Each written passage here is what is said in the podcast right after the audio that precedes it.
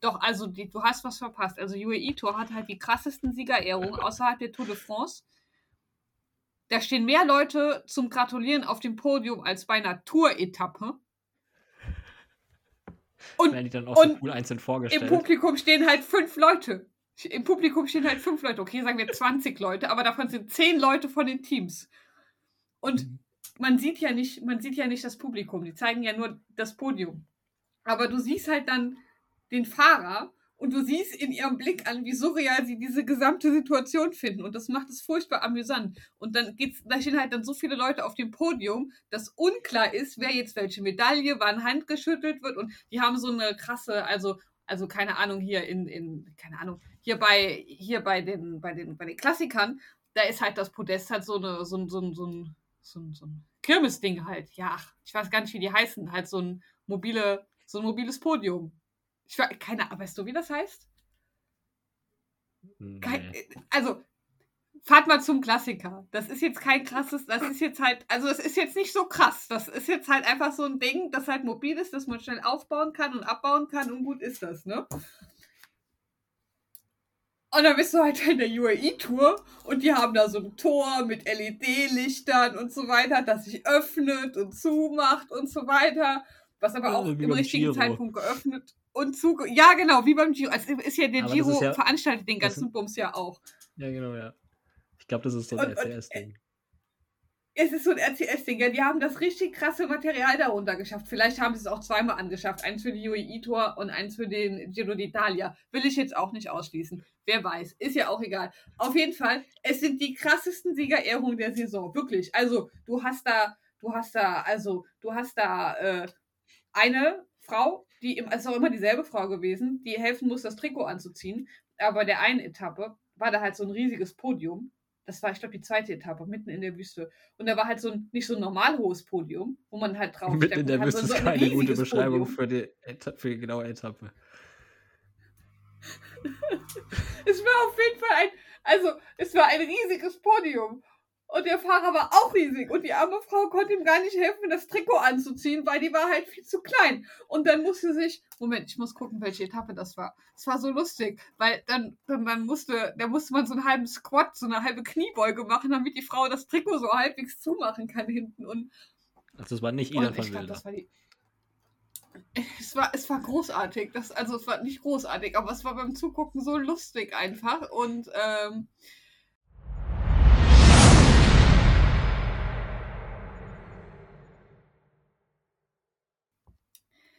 Hallo und herzlich willkommen bei den Full Kid Wankers. Lange nicht von uns gehört. Ich glaube, es waren wieder zwei oder drei Wochen.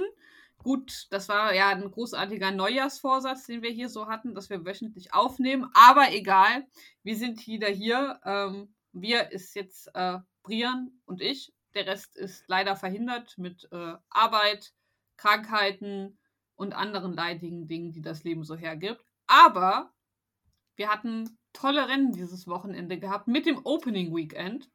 Brian, hat es dir gefallen? Auf jeden Fall. Also der Saisonstart war cool, aber das Opening Weekend war jetzt äh, nochmal eine Schippe drüber, fand ich. Es hat auf jeden Fall die Erwartungen also mich, mehr als erfüllt. Mich hat es richtig abgeholt. Also besonders äh, Omloop, muss ich jetzt zugeben. Ja, okay, stimmt, das hätten wir dazu sagen müssen. Körne war dann nicht. Körne war so, so die Hälfte also, davon. Also, also Kürne war halt Kürne, sagen wir mal ehrlich. Das ist, das ist ja halt, also, also meistens ist Opening Weekend ja so geil, Omlut macht schon Spaß. Und dann bist du so richtig hyped und denkst, ja, geile Klassiker, richtig gut, komm, ich gebe mir am nächsten Tag auch noch Kürne. Und dann holt dich Kürne wieder so auf den Boden der Tatsachen ab, damit du nicht mit allzu hohen Erwartungen in die nächsten Rennen reingehst und dann wieder positiv überrascht wirst. Das ist meine Theorie hinter dieser Rennaufteilung tatsächlich. Aber letztes Jahr muss man dazu sagen, war König gut. Ja, aber Omloop war dann auch durch die Gegebenheiten letztes Jahr, wie sie sich dann ausgegangen sind, auch dann irgendwie nicht so. Naja, wollen wir nicht weiter drüber reden. Ähm, gut. Aber, aber normalerweise, also ich gucke immer viel lieber Omloop und bin dann so hyped, dass ich vergesse, dass ich gar nicht so Kirne eigentlich mag tatsächlich. Es passiert aber auch jedes Jahr, so, so, eine, so, eine, so eine kurzzeitige Radsport-Hype-Demenz, die sich dann schnell äh, wieder, wieder äh, weggeht. Aber vielleicht geht das auch nur mir so. Nun ja, ähm, genau, dann kommen wir zum Omloop-Rennen und beginnen zunächst einmal mit dem Männerrennen. Ja, willst du uns durch das Rennen ein wenig führen?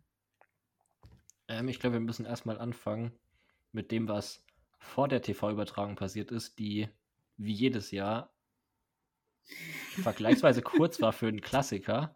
Und in diesem Jahr war sie einfach viel zu kurz. Nicht. Also, ich was ich wirklich lustig nicht. fand, am gleichen Tag war die Fauna Dash Classic. Das ist ein Punkt pro Rennen irgendwo in Frankreich. Was am gleichen Tag stattfindet wie Omlop. Da kann man davon ausgehen, das werden nicht so viele Leute gucken. Das kommt eigentlich nur bei L'Equipe und Discovery Plus. Und dieses Rennen hat eine Übertragung von über 90 Kilometer. Und bei Omlop ist die vielleicht die Übertragungslänge insgesamt ungefähr genauso lang. Aber davon besteht die Hälfte aus irgendwelchen Vorberichten. Egal, ob man jetzt Sportstar guckt oder Discovery Plus oder NOS oder egal was. Sie zeigen erstmal eine Dreiviertelstunde lang irgendwas, aber nicht das Rennen. Und bei Discovery Plus hatten wir die besondere Situation, dass zwischendurch sogar noch Rennbilder kamen. Und dann wurde aber auf einmal wieder weggeschnitten und es kam nochmal in fünf Minuten Einspieler zu den Underdogs vor dem Rennen oder sowas. Und wir haben schon gesehen, okay, das fällt jetzt auseinander. Es gibt vor der Spitzengruppe, zehn Sekunden später wieder weg. und auch die Kommentatoren hatten keine Ahnung, was gerade abgeht. Diesmal, diesmal bin ich Thomas van den Spiegel ähm, nicht auf den Leim gegangen, wie sonst die Jahre immer, muss man dazu sagen. Ähm, also Thomas van den Spiegel, das ist der, äh, das ist praktisch äh, der, der, der Chef Christian von Prudhomme von Flanders Classics. Genau, das ist eine, das ist eine gute Aussage. Der Christian Prudhomme von Flanders Classic. Und äh, ich hatte nämlich einen Friseurtermin mir für den Vormittag gemacht. Und ähm, ja, ich habe ja relativ lange Haare und so weiter, deswegen kann das ja ein bisschen dauern. Und ich hatte mir den Friseurtermin zugegebenermaßen auf äh, halb elf war es, glaube ich, gesetzt gehabt. Man muss dazu sagen, äh, mein Friseur ist halt in Koblenz und ich wohne nicht in Koblenz, so eher ein bisschen ländlicher. Und ich hatte schon gedacht, hm, ja, vielleicht, vielleicht ein bisschen knapp gesetzt, aber wird schon, ne? Und dann war ich dann fertig und bin schön wieder mit dem Zug nach Hause gefahren, habe dann gedacht, hm, was hat jetzt aber ein bisschen länger gedauert als erwartet. Man muss dazu sagen, nicht in dem Zug, der war tatsächlich mal pünktlich. Ich war sehr begeistert. Aber äh, ja, dann komme ich heim, will anschalten. Es war Vorberichterstattung. Dann habe ich gedacht, okay, dann kann ich auch schon mit dem Abendessen kochen vorbereiten beginnen. Ne? Das war hier ein Quatsch. Dann habe ich mein Gemüse geschnippelt gehabt. Und wir waren immer noch in der Vorberichterstattung. Ja. Also ich, ich verstehe es nicht. Es, ich verstehe es nicht. Die machen, die machen so viel so Werbung für das Opening Weekend. Und es ist ja auch ein gutes Marketing. Sie machen da auch wirklich ein gutes Marketing. Weißt du, der, der gemeine, etwas interessiertere Radsportfan, aber nicht so sehr tief drinnende Radsportfan, der fängt ja wirklich mit dem Opening Weekend an. Sie haben das ja geschafft, dass das Opening Weekend mittlerweile nicht nur als das Klassiker Beginning Weekend gilt, sondern tatsächlich so als dieses für die, für ich sag mal etwas Casual-Fans ist übertrieben. Die gucken ja maximal Giro und Tour und vielleicht ein paar Monumente. Aber so der Zwischenschritt zwischen den total Verrückten, wie wir es sind, und den nicht ganz so Verrückten, ist dann, ah ja, also zum Beispiel meine Mama fängt beim Opening Weekend an. So, den Rest, das guckt sie halt nicht. So, da hat sie halt keine Lust drauf. Und da ist sie noch Wintersport am gucken und so weiter, das verstehe ich. Und da machst du so ein gutes Marketing. Und irgendwie ist es auch in aller Munde, dass halt auch meine Mama es mitbekommt. Und dann zeigst du halt einfach gefühlt die Hälfte des Rennens nicht.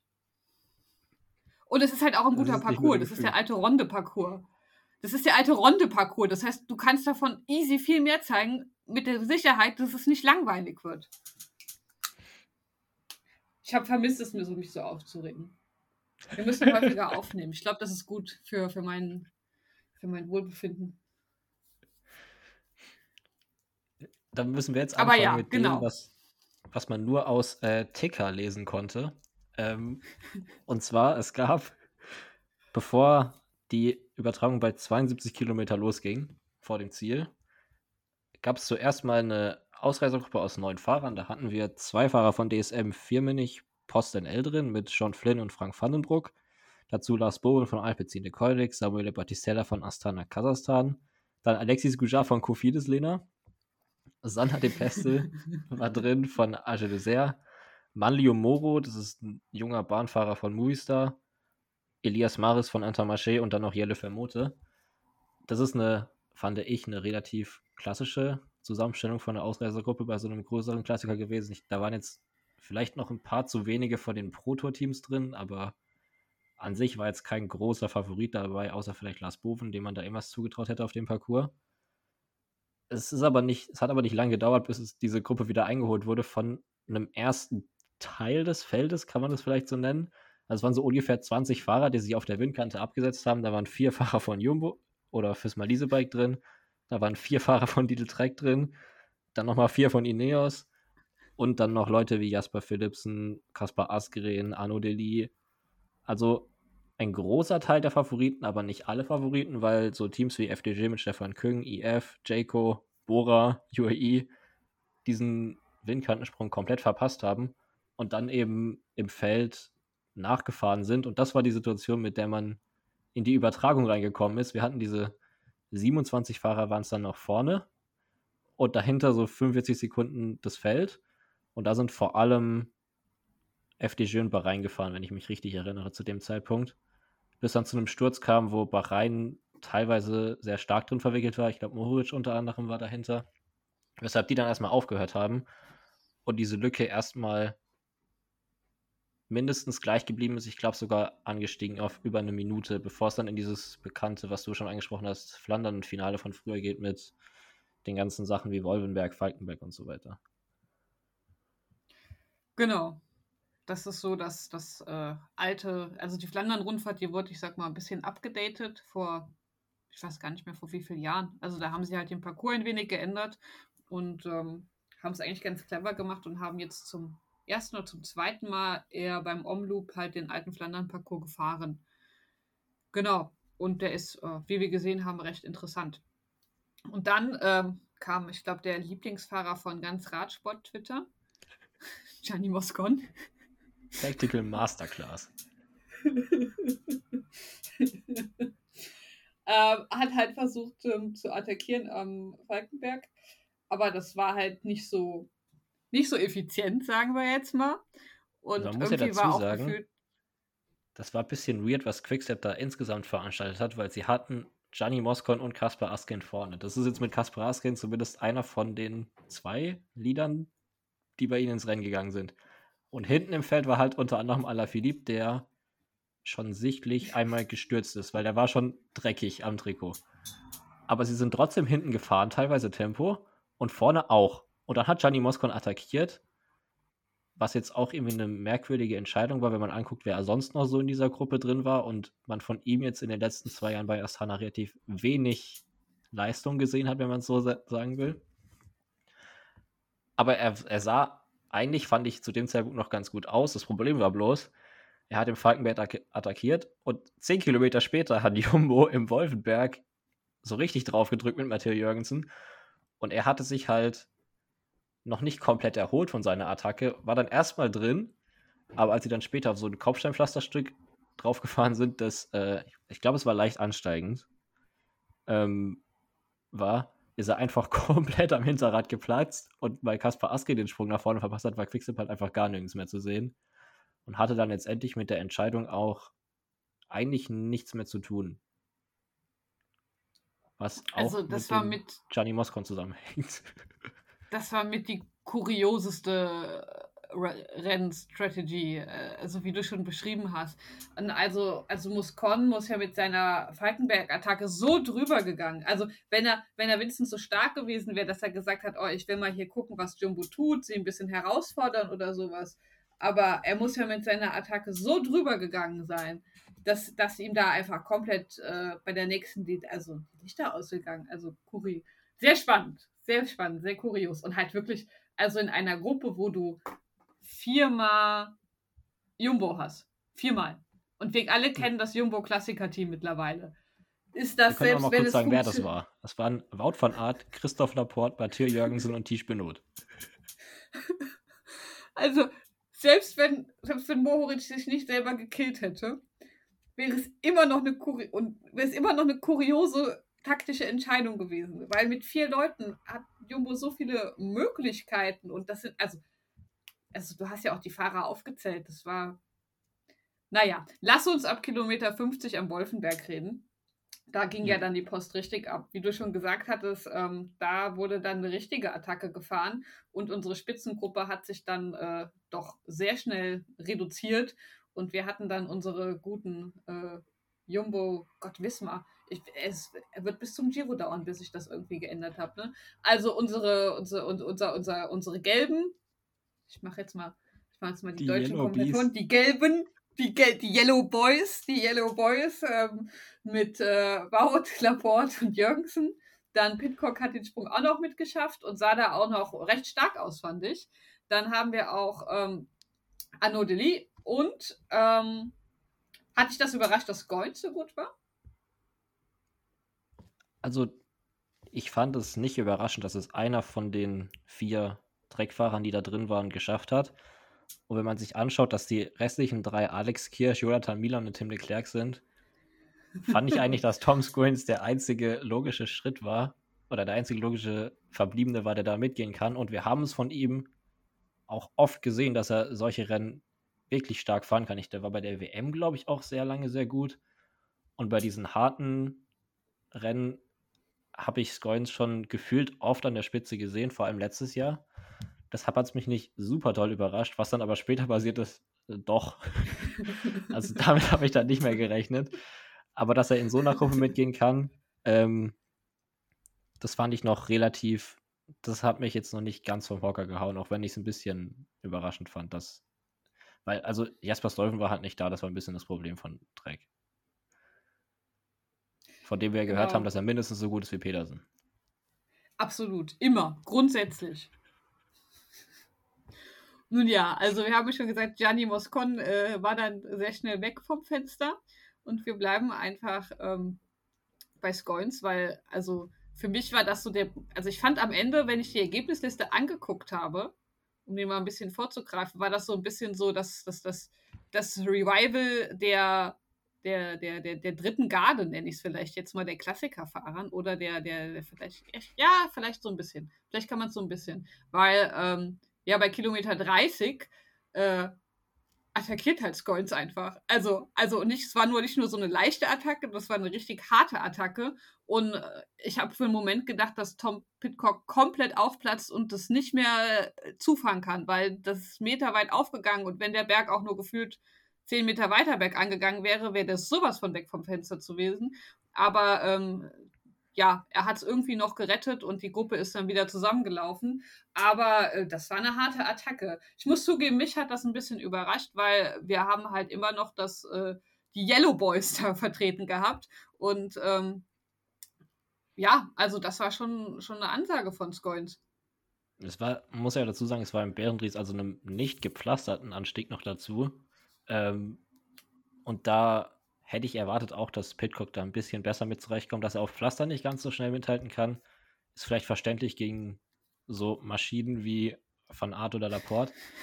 Aber dass er dann da so zurückfällt, hat, finde ich, schon erst einen Einblick darauf gegeben, dass er vielleicht nicht mehr ganz äh, erholt ist, noch von dem Ganzen, was davor passiert ist. Äh, aber auch Van Art konnte die Attacke ja nicht mitgehen. Also er hat es versucht kurz, und dann ist diese Lücke nicht kleiner geworden. Dann hat er sich erstmal wieder hingesetzt und hat sich vielleicht ins Bewusstsein gerufen, dass er da noch zwei andere Teamkollegen hat, die jetzt in 30 Kilometern Scoins schon wieder einholen könnten. Was dann ja auch passiert ist, kurz nach der Kuppe, weil ich weiß nicht, ob Scoins dann komplett durchgezogen hat oder ob das einfach nur ein Antesten war. Oder so eine Demonstration von ich bin auch noch da und ihr drei äh, könnt mich hier nicht wegdominieren. Ich glaube, ich glaub, es war so ein Antesten. Ich, also ich, meine Vermutung, das ist die reine Vermutung. Ich habe dazu kein Interview gehört und so weiter. Aber wenn man sich mal taktisch überlegt, da eine Attacke zu setzen und durchzuziehen, du hast noch 30 Kilometer bis zum Ziel und du hast halt auch bei Jumbo, äh, also du hast mit Wort van Art einen grandiosen Zeitfahrer und er hat noch zwei Kollegen mit dabei. Die Lücke, die Lücke gegen die Leute offen zu halten, ist schwierig. Sehr, sehr schwierig. Aber also Scoins muss sich A ja sehr gut gefühlt haben, das ist das eine. Aber was ist denn, wenn, wenn, wenn das, also wenn das Tempo nicht so hoch war, ist auch eine dumme Aussage, aber wenn es in dem Moment einfach zu leicht vorkam, das war dann wirklich so ein Gucken. Ich meine, es war auch, wenn er, wenn er nicht all in gegangen ist, war es ja auch ein bisschen so ein Austesten und da hat er ja gemerkt, oh, ich bin scheinbar heute stärker als Wout. Und wenn der Rennverlauf vielleicht anders sich weiterentwickelt hätte, wäre das ein äh, sehr wichtiges Wissen für ihn gewesen. Und die ganzen äh, belgischen Kolumnisten haben sich dann in die Hände gelacht, als sie gesehen haben, dass Wout die, äh, die Attacke nicht mitgehen kann. Und schon waren zehn, zehn, zehn Schlagzeilen geschrieben, aber das sei, das sei mal was anderes. Genau, wir können da weitermachen mit dem Flachstück, das danach kam. Und das war ungefähr 10 Kilometer lang. Äh, bis zum Einstieg in die Mühe eigentlich. Der dann so ungefähr 17 Kilometer vor dem Ziel war. Und da hat Jumbo dann oder Fisma damit angefangen, womit man eigentlich rechnen konnte, wenn sie drei Fahrer in einer sechs-, siebenköpfigen Gruppe haben. Und zwar, sie haben angefangen mit wechselnden Attacken und es waren vor allem Wout und Jürgensen, weil Laporte hat sich, fand ich, sehr zurückgehalten im gesamten Rennverlauf eigentlich. Das hat dann, sich dann auch später nicht mehr groß geändert, sondern es waren vor allem Van Art und Jürgensen, die aggressiv gefahren sind. Und die anderen drei sind am Anfang noch mitgegangen und haben dann aber sich scheinbar dazu entschieden, bei Jürgensen müssen wir nicht direkt ans Hinterrad springen. Einen von den drei müssen wir irgendwie fahren lassen. Wir können nicht auf alles antworten. Und dann haben sie eben Jürgensen fahren lassen und der ist 21 Meter vor dem Ziel losgefahren. Und es gab keine Reaktion von Pitcock. Ich glaube, der war da gerade zu dem Zeitpunkt vorne auf, in der Gruppe. Und auch Scoins und Deli haben sich äh, jetzt nicht wirklich darum bemüht, diese Lücke wieder schnellstmöglich zu schließen. Und dann hat er da Sekunde um Sekunde rausgefahren, aber er ist nicht wirklich weit weggekommen. Und was das Interessanteste war, was aber keiner wirklich gesehen hat, weil es in der TV-Übertragung überhaupt nicht vorkam, es muss im Feld irgendein Team sehr krass auf einmal am Horn gezogen haben, weil wir haben davor gesehen, es gab vereinzelte Attacken, Stefan Küng hat es mal probiert, aber es gab keine wirklich geschlossene Arbeit dahinter. Und FDJ, die das lange gepaced haben im Feld, denen sind nach und nach immer mehr die Helfer ausgegangen und deshalb war dieser Abstand eigentlich immer auf über einer Minute. Und dann kommen wir langsam zur Mühe und der Zeitabstand war nicht mehr da. Und dann gab es, ich glaube, es gab ein zwischendurch, ein kurzes, einen kurzen Schwenk zum Feld, wo man gesehen hat, wie Antonio Morgado wie so ein Entfesselter vorne wegfährt für UAE, um die zu positionieren. Und dann ist Jürgensen in die Mühe reingefahren mit 20 Sekunden auf die Verfolger. Dann sieht man das so im Hubschrauber. Und dann schwenkt der Hubschrauber so ein bisschen weiter nach hinten. Auf einmal kommt so ein Fahrer wie so ein Komet aus, aus dem Nichts. Und äh, war nur noch, wie viele Sekunden war da noch dahinter? Fünf, sechs, sieben Sekunden. Und dann hat man ja, irgendwann, als er ein bisschen rangezoomt wurde, auf einmal gesehen, das ist Tim Valens. Und Tim Valens kam irgendwo aus dem Feld an der Mühe noch in dem leichteren Teil unten aus dem Feld herausgeschossen und hat es fast geschafft, zu der Verfolgergruppe aufzuschließen, die dann eben hinter Jürgensen war es war äh, grandios. Also es, es war wirklich so, es war wirklich so dieses Flandern-Feeling, also Flandern-Rundfahrt-Feeling, weil äh, das ist halt das ist halt das, was geil ist, ne? Und ich frage mich halt, ob äh, Deli etc. das mit dem Abstand zum Feld wussten. Auch warum sie gegebenenfalls bei Jorgensen, ich sag mal, etwas entspannter reagiert hatten, als er weggefahren ist. Also ob einfach die, die, Direktor Sportiv da einfach einen besseren äh, Überblick hatten als unsere Medienberichterstattung, weil als, als Zuschauerin, also ich war komplett geflecht. Das würde, das würde es für mich erklären. Oder ob sie gesagt haben, ja, einen Tod müssen wir sterben und wir haben keinen Bock, Van Baut gehen zu lassen, wir haben keinen Bock, Laporte gehen zu lassen. Aber selbst das kann ich mir nicht vorstellen, weil eigentlich wissen wir alle, wie talentiert Jorgensen ist. Und ähm, besonders äh, Deli als auch Scoins sahen auch noch relativ stark aus. Also Pitcock kann ich mir vorstellen, dass der schon relativ am Anschlag war, aber auch Didi sah noch ziemlich gut aus. Aber dann nach der Mühe hatten wir halt dann eine sehr lustige Situation, weil du hattest halt Jorgensen, dann keine 15 Sekunden dahinter äh, Deli, Van Art, Laporte und Scoins und dann auch Valens, der halt dann einfach da war. So nach dem Motto, hi, 60 Kilometer nicht gesehen, ich bin da. Ihr habt mich zwar nicht kommen sehen, aber ich bin jetzt einfach da. Der war ja am Anfang schon mal da und dann hat er aber einen Defekt ja. Und ist dadurch zurückgefallen. Und dann ist er irgendwann auf einmal wieder auf einmal auftaucht, aus dem Nichts. Wirklich, so, I'm back. Hi. Muss kurz Reifen wechseln. Alles gut, bin wieder da. Naja, und, ähm, und dann wieder kurz dahinter kam halt auch schon Mohoric, Küng, äh, Polic, und Pitcock, den sie dann aufgesammelt hatten, weil Pitcock ist an der Mühe halt dann auch ähm, weiter zurückgefallen und das ging halt dann gar nichts mehr. Und dann kam das Peloton halt ganz vereinzelt zerstückelt äh, angefahren und hat sich halt dann praktisch in den äh, letzten, ja, 15 Kilometern zum Ziel angefangen, wieder zu sammeln. Ich glaube, so könnte man das sagen. Und es wurde sich nach und nach wieder aufgefahren und zusammengefahren. Dann hatten wir die traditionelle frühere Flanellankunft mit der, das kann man fast nicht Abfahrt nennen, was dann nach der Mühe kommt, aber so eine leicht abfallende Straße, die dann irgendwann zum Bossberg führt. Und wir haben ja gesagt, Jürgensen war immer noch vorne und diese Verfolgergruppe war noch kurz vor dem Feld dahinter. Und dann haben sich diese drei Gruppen da gefunden und dann sind sie in den Bossberg reingefahren und bei Jorgensen hat man, fand ich, schon gesehen davor, dass die Energie sehr, sehr schnell dem Ende zugeht.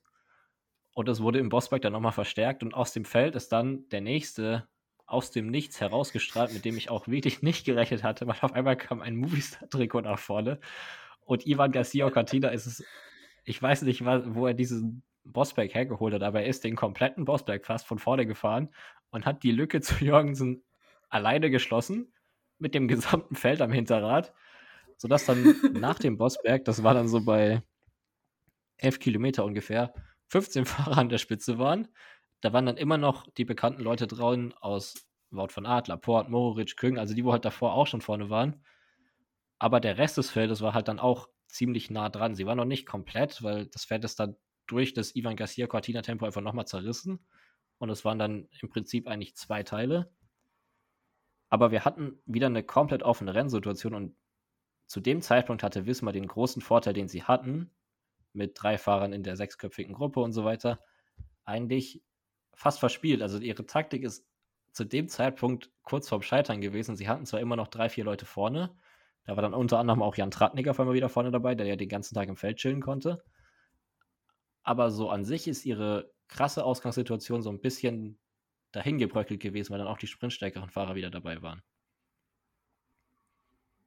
Ja, also, also elf vor Ziel ähm, war das wirklich äh, kurz vor einem großen Jumbo-Debakel fast gewesen, könnte man sagen, weil sie haben so viel investiert, sie hatten so viele Möglichkeiten und ähm, man hätte ja auch, ich sag mal, äh, sich entschließen können, in der Spitzengruppe längere Zeit besser zusammenzuarbeiten und da ein bisschen mehr Abstand zum Feld sich zu generieren und sowas. Und ähm, ja, aber Jumbo hat halt auch einfach das Glück, dass sie noch mehr Karten zum Ziehen haben. Und dann hat halt äh, Tratnik gezeigt, äh, ich, es ist so lustig. Ich habe ich hab auf, auf Twitter habe ich dann nach der, nach der Etappe so zwei, zwei Lager gesehen. Und das eine Lager war so, ja, Tratnik ist endlich wieder da und er ist so ein krasser Fahrer, was ja auch stimmt, vor allem wenn man sich die, die, die Rennen vorher in dieser Saison schon angesehen hat, mit welcher Form er da reingekommen ist. Das war jetzt nicht so die Überraschung. Aber das andere war halt, die, die Jan Tratnik halt nicht so intensiv verfolgt haben während der frühen Saison oder vielleicht auch allgemein als Fahrer bisher nicht so ganz auf dem Schirm hatten, waren so, what the fuck, wo kommt Jan Tratnik her und wo ist es hergekommen? Und es war ein interessanter Austausch gewesen. Aber ja, Tratnik ähm, reißt eine Lücke und der Einzige, der ihm so richtig nachsetzt, war Nils Polit. Der, das deutsche Klassikertalent Nils Polit, das zu Tims, äh, Tims Traurigkeit jetzt für das Team UAE fährt. Ja, und ähm, die reißen eine ordentliche Lücke. Sie haben vor allem direkt eine Lücke gerissen, weil aus diesem, zu dem Zeitpunkt war es noch der erste Teil des Feldes für mich komischerweise keiner reagiert hat, weil ich hätte erwartet, das waren ja dann doch wieder so 20, 25 Fahrer zusammen, dass ich mindestens mal noch einer außer Pole denken muss, okay, da fährt ein Filsmer-Fahrer los, da muss ich hinterher. Aber entweder konnte keiner oder es hat Tratnik jetzt erstmal so zu dem Zeitpunkt, war wie Jürgensen davor wieder die Karte, wo sie gedacht haben, den lassen wir erstmal fahren. Das ist aber halt schief gegangen, weil diese Lücke halt 20 Sekunden groß wurde. Man muss dazu sagen, dass die Gro Lücke nur so groß wurde, weil Nils Pullet auch sofort mitgearbeitet hat und keine Sekunde gezögert ja, hat, damit ja. Tratnik zu fahren. Und Tratnik hat sich dann ein bisschen zurückgelehnt und darauf, äh, ja, sich darauf verlassen, dass dahinter ja noch Wout von Art und Christoph Laporte sind, die ganz gut sprinten können und hat dann nicht die größten Anteil der Führungsarbeit übernommen, wenn wir es mal freundlich ausdrücken. Aber das hat halt dafür, es hat halt gereicht, dass Polit da vorne getreten hat. Und dahinter sind, sind sie zusammengelaufen, nochmal die zwei Teile vom Feld. Und Lotto Destiny ist dann, glaube ich, mit, waren es drei Fahrer? Ich, also Brent van Moor war auf jeden Fall dabei. Der, der, der, der, es war großartig. Also ich habe die Sekunden geliebt. Also ich habe also ich habe die also ich habe die Vermutung A, das Szenario wäre in vielen Punkten nicht aufgekommen, wenn die, also hätte nicht wäre wär sich nicht ausgegangen, wenn jemand anderes als Nils Polit mit Ratnik mitgegangen wäre. Das ist, glaube ich, Punkt 1. Und ich glaube, viele Teile dieser Gruppe hin haben sich gedacht, komm, lass uns warten, bis der Rest auch da ist. Dann können wir mit gesammelten Kräften attackieren. Und ich habe keinen Bock, Tratnik einzuholen, damit dann Baut oder Laporte drüber, drüber attackieren. Ich glaube, das war so ein bisschen die Idee dahinter. Und insbesondere Teams wie, wie Lotto haben sich gedacht, nee, komm, lass uns den Rest noch zusammenziehen und dann machen wir einen ordentlichen, dann drücken wir ordentlich drauf und dann kann Arno zum, kann, kann Arno gegen Wout im Ziel sprinten und das da, da versprechen wir uns mehr von, als jetzt hier noch wieder mit irgendwelchen komischen Pseudo-Attacken mitzugehen. Es war ja auch eine grundsätzlich gute Idee. Das war jetzt nicht, dass das eine schlechte Idee war. Und also, also die Lottofahrer also haben mir so leid getan. Also ich habe selten, also man sieht ja viele verzerrte Gesichter von, von Fahrern, aber aber die drei, ey, die sahen so hardcore aus. Es war so, es war so die krass, waren wie die, also die waren, die waren so tot, die waren so tot. Ich will, ich, will, ich hätte, ich hätte gerne die Aufzeichnung, was der DS ins Mikro vorgeschrien hätte. Der muss irgend, ich, ich will's, ich, das, das würde, das würde mich jetzt interessieren.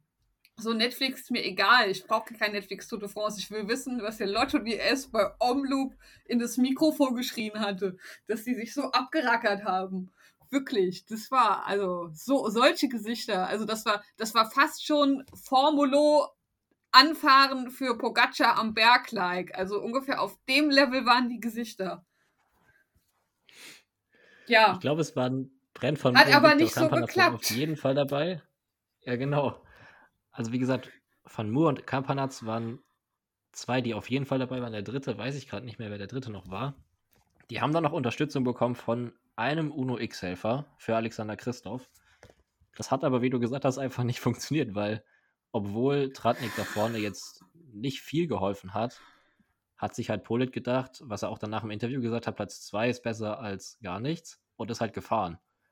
Und es, die beiden haben noch ein bisschen harmoniert bis zum Schlusskilometer. Auf dem Schlusskilometer, der ja auch noch ansteigend ist bei Omlop, zumindest so ein bisschen hat Tratnik gar nichts mehr gemacht und hat sich einfach hinter Pult gesetzt, was windschattentechnisch auch gar nicht so schlecht ist, weil Pult ungefähr drei Köpfe größer ist als Tratnik. Und da hat er wirklich den besten Windschatten bekommen, den er in so einer Situation, glaube ich, bekommen kann. Und dann kam es eben zum Sprint und das kannst du jetzt sagen vielleicht. Ein großer Sprint ja, also, dann also Sprint, nicht mehr. Nee, also Sprint wäre, ich glaube, dass ein Sprint zu nennen wäre, ähm, wäre fast so optimistisch. Also Nils Polit hat halt wirklich in diesen letzten Kilometern alles investiert, um diese, diese Lücke aufzu, aufzuhalten und ist auch alles von vorne gefahren. Also die deutschen Kommentatoren bei Eurosport Discovery, die waren fast am, am, am, am Weinen, äh, ob, ob, der, ob, der, ob, der, ob der Taktik und ob das, äh, ob des wahrscheinlich verschenkten Sieges. Und ähm, ja, dann hat Trakt Tratnik halt aufgemacht und ist dann natürlich ähm, easy zum, zum Sieg gefahren. Aber es war halt in dem Moment klar, dass Nils Polit, wie er auch im Interview gesagt hatte, unbedingt aufs Podium wollte. So, das, das war, da war ihm, da war ihm die Platzierung, der, der Erfolg in dem Sinne erstmal wichtiger, als er gesagt hat, wenn, wenn wir vom Feld eingeholt werden, dann habe ich Platz 26. Das ist mir scheißegal. Also ich nehme lieber Platz 2 als Platz 85, wenn mich alle einholen. Und ähm, ja, und dazu muss man ist sagen, auch dass das beste UAE Ergebnis seit Jahren für ihn. Sprinter hatte. Ja. ja. Und UAE hatte halt wirklich keinen Sprinter. Es war letztlich bedeutet, auch fürs Team eine gute Idee. Und dahinter der Sprint, also wir hatten das Feld, was dann noch kam, das hat dann auch zum Schluss nur noch 8 Sekunden Rückstand gehabt. Polit ist mit 3 Sekunden sogar noch ins Ziel gekommen, die er auf den letzten 200 Metern verloren hat. ähm, und diesen Sprint gewinnt Wout van Aert, das ist jetzt keine große Überraschung, aber auf Platz 4 kam auf einmal wieder Oliver Nasen.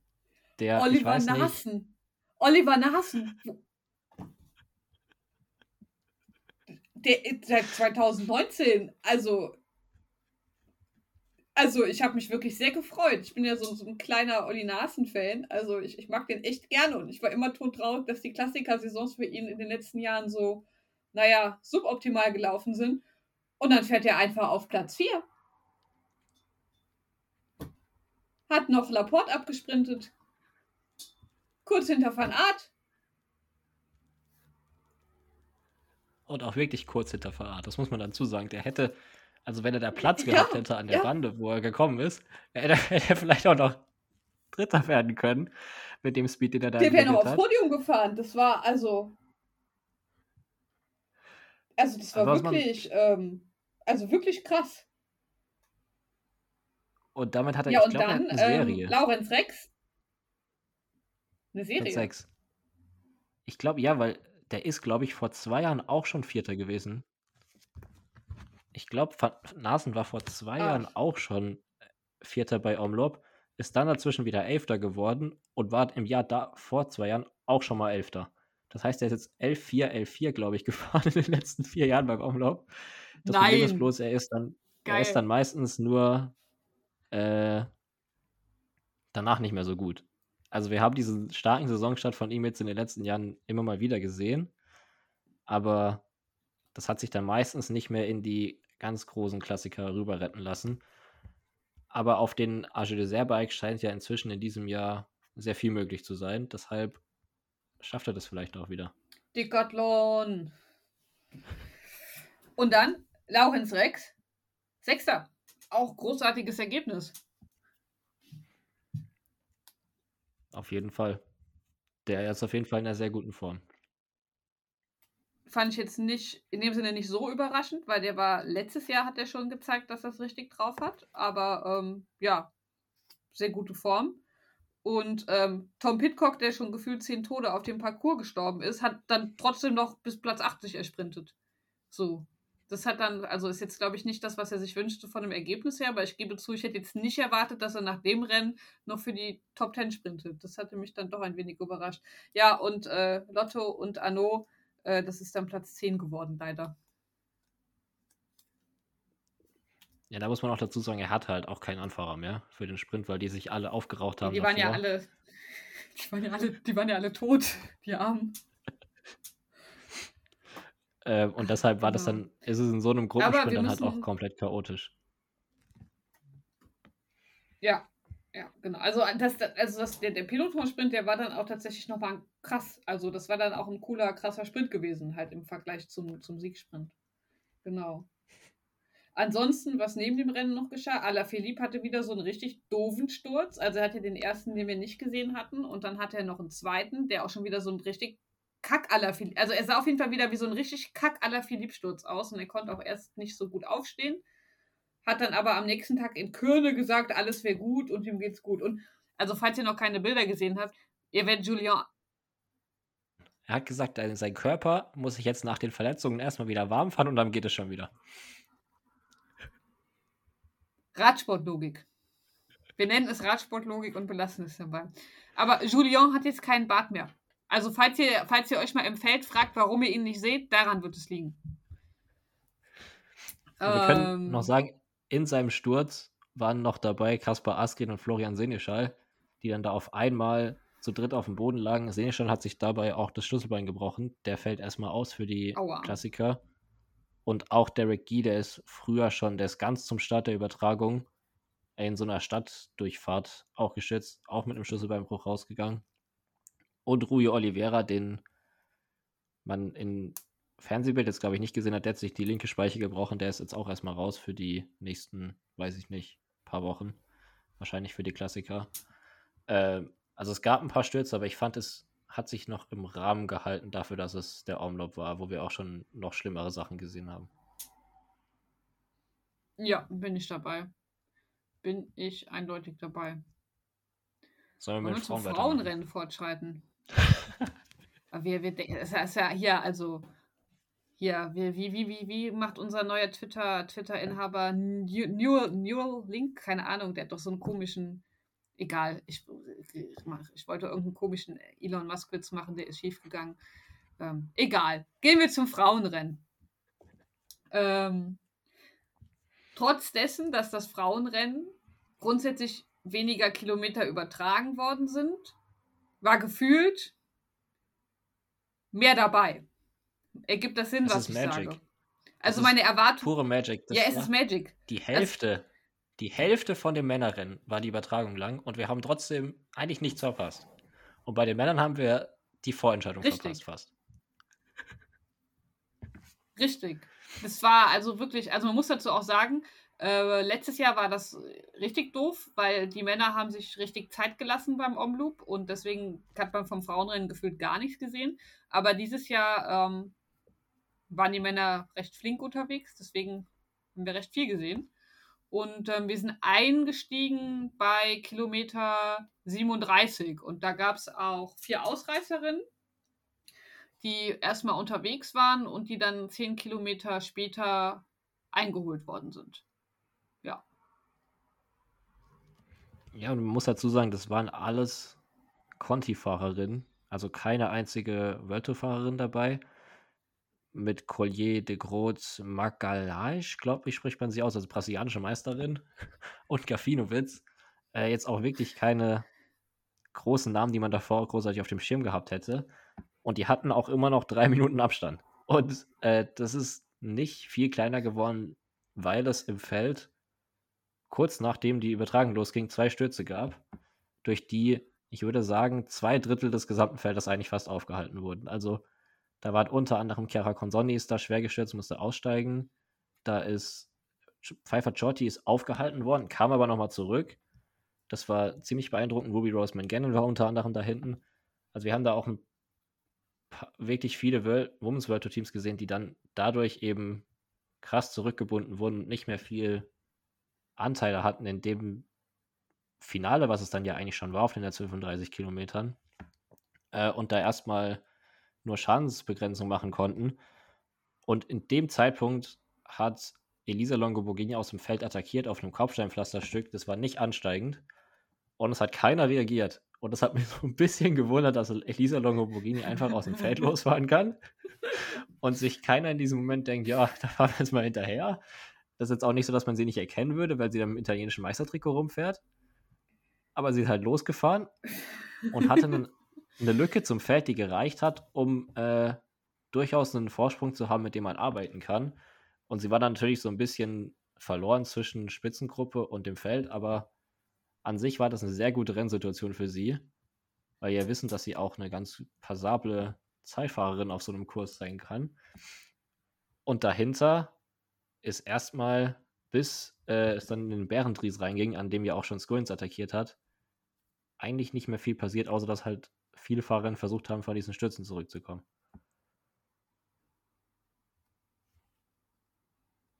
Ja, also ich war auch überrascht. Ich hatte das Gefühl, irgendwie, äh, SD Works hatte sich einen Plan gesetzt, der hieß Bärendries, und hatte auch keine Lust, den irgendwie anzupassen. So, das war, das war Bärendries, war der Plan, das war Plan A und, und es wurde halt auch einfach Plan A weiter. Also, also so viel also so viel, so viel Selbstbewusstsein musst du auch erstmal mitbringen, dass du, dass du die wegfahren lässt. Also ich fand das schon krass. Also ich meine, am Ende, naja, aber wirklich, ich fand das schon krass. In mir, in mir ist dann ja, ja. auch so ein kleiner, kleiner Fiesewöb. Und ich würde mir dann wünschen, dass sie dann dafür diese, für, dieses, für dieses Selbstbewusstsein, manche würden es Arroganz nennen, bestraft werden. Aber. Ähm, das hat nicht funktioniert. Ja, es hat nicht funktioniert. Also am Ende ist es, ist es, am Ende ist es halt wirklich Selbstbewusstsein, wo man dann sagen muss, es ist zu Recht Selbstbewusstsein, weil es funktioniert dann ja auch immer. Aber, aber es, war schon, es war schon wieder krass. Ja, also dann beim, beim, beim Bärenpries haben wir halt dann wirklich, wie du schon äh, angedeutet hast, eine sehr ordentliche Gruppe, die sich absetzt. Ähm, unser, unser, unser SD Works Trio, Kopecki, Wollering, Wiebes, also so ein bisschen alte Bekannte oder Hello Again. Ich weiß nicht, es war, es war, war praktisch so ein bisschen wie, wirklich wie letztes Jahr. Ähm, aber mit SD Works ist halt gefahren Marianne Voss, Shirin van Androy, Puk Peterse, Katja Nivia Dommer und äh, Pfeiffer Georgie hatten wir auch schon wieder, die ist ja auch wieder, die war ja auch gestürzt, die war auch im Sturz verwickelt gewesen, oder? Ja. Ja, genau. Und äh, De Jong hatten wir auch noch. Also wirklich eine sehr, sehr, also eine ordentliche Gruppe wäre schon übertrieben. Einfach eine krasse Gruppe, muss man halt wirklich sagen. Und das war eigentlich da für mich schon relativ klar. Also da muss halt die Siegerin aus der Gruppe kommen. Was anderes ist eigentlich fast nicht möglich. Was hast, wa, wa, ja, was hast du da geglaubt, wer gewinnen wird? Also hast du da, hast du da an die SD Works Dominanz geglaubt oder hast du gedacht, Elisa schafft das noch irgendwie oder Also die Dominanz von SD Works zu dem Zeitpunkt war, fand ich schon wieder so groß, dass man von wenig anderen Rennszenarien ausgehen hätte können, als dass am Ende einer von den drei gewinnt, weil, also selbst wenn die Gruppe zusammenbleibt, dann gewinnt halt Wiebes diesen Sprint locker. Und ich hätte auch Wiebes zugetraut, dass sie deutlich länger dran bleibt, als sie es dann am Ende geschafft hat. Ähm, das hat mich ein bisschen überrascht, dass sie dann doch relativ frühzeitig dann abgefallen ist irgendwann. Ähm, aber halt auch Trek hatte eine gute Position. Ein bisschen bitter für UAE, die haben einfach keine Fahrerin da reinbekommen, weil Persico wäre ja zum Beispiel auch noch eine Option gewesen. Ich meine, Consondi ist davor gestürzt. Ich glaube, da waren noch andere Fahrerinnen von ihnen dabei. Consondi hätte ich jetzt aber auch nicht unbedingt zugetraut, dass sie so einen Move mitgeht. Ähm, das ist das einzige Team, was ich fand, dass es da ein bisschen verkackt hat. Sonst der Rest war eigentlich, fand ich, ein bisschen erwartbar, außer als Puck Peters und Talita de Jong. Also, weil Peterse, natürlich wissen wir, dass sie großes Talent hat, aber es war ihr zweites Straßenrennen ihrer ganzen Karriere oder so. Glaube ich. Nach Strade Bianca letztes Jahr. Ja, aber, aber die ist halt auch einfach beim ersten Mal Strade, ist sie auch äh, vierte. Ja, vierte oder fünfte. Es war auch vierte oder fünfte auch ein absurd gutes Eck. Also ja, es ist irgendwie überraschend. Aber als ich sie dann da gesehen habe, war ich auch irgendwie nicht überrascht, wenn das Sinn macht. Es war eigentlich, es war halt wieder so ein absurder Moment, wo du sagst, das ist schon logisch, aber eigentlich komplett absurd. Ja. Ist, halt, ist halt so krass, ne? Ist halt, also, also Puck Peterse ist halt wirklich krass. Und dann, wie gesagt, wir hatten davor noch Elisa Longoborghini, die war immer noch davor. Die wurde auch nicht zurückgeholt, auch nicht durch eine Attacke von Vollering, die sie nochmal aus dieser Gruppe rausgefahren ist, wo nur Voss kurzzeitig im Hinterrad war. Äh, die wurden aber wieder beiden zurückgeholt. Und die ist dann einfach erstmal zu den Ausreißerinnen gefahren, zu den vier, die danach zu dem Zeitpunkt vorne waren. Mit denen hat sie sich aber nicht lange aufgehalten, mit denen ist sie eigentlich im Prinzip vorbeigefahren und zwei Kilometer später waren die wieder alle weg und sind dann zu den Verfolgerinnen gekommen und da konnten die dann tatsächlich noch relativ lange mitfahren, zumindest teilweise. Äh, für DSM fiel mir nicht nur blöd, dass Pfeiffer Giorgi da relativ schnell draus war aus dieser Verfolgergruppe. Und auch Lorena Wiebes ist da, wie schon angesprochen vorhin, fand ich, überraschend schnell rausgefallen. Und dann hatten wir eben noch Kopecki und Vollering zusammen. Ähm, mit Marianne Voss, Shirin von Anroy, Puck Peterse, Nivia Dommer hat, fand ich, nicht ganz so viel Führungen übernommen, auch schon zu dem Zeitpunkt. Ich fand, die sah nicht so stark aus, wie wir sie schon mal gesehen haben zu dem Zeitpunkt. Aber ist auch ein bisschen schwer, auf diesen leichteren Hügeln da das rauszulesen. Und dann kam es eben in der Mühe, wie man eigentlich, womit man eigentlich rechnen konnte, dass Lotto Kopecki in der Mühe antritt und die Lücke zu Longo Borghini, die zu dem Zeitpunkt dann auch nicht mehr ganz so groß war, geschlossen hat. Ähm, und am Hinterrad waren dann nur noch Van Anroy und Marianne Voss zu dem Zeitpunkt. Und dann sind sie eben zu viert vorne drüber gefahren. Puck Petersen hatte 10 Sekunden Abstand zu dem Zeitpunkt. Vollering und Livia Dommer dann nochmal kurz dahinter und Talita de Jong, die sind dann auf, den, auf dieser leichten Abfahrt danach auch wieder zusammengerollt zu einer Vierergruppe. Aber an die Vierergruppe vorne sind sie nicht mehr dran gekommen. Das wurden zwischendurch mal so 25 Sekunden Abstand, ist aber dann nie kleiner geworden und die Lücke hat sich ziemlich stabilisiert gehabt. Ja, das kann man ganz gut sagen.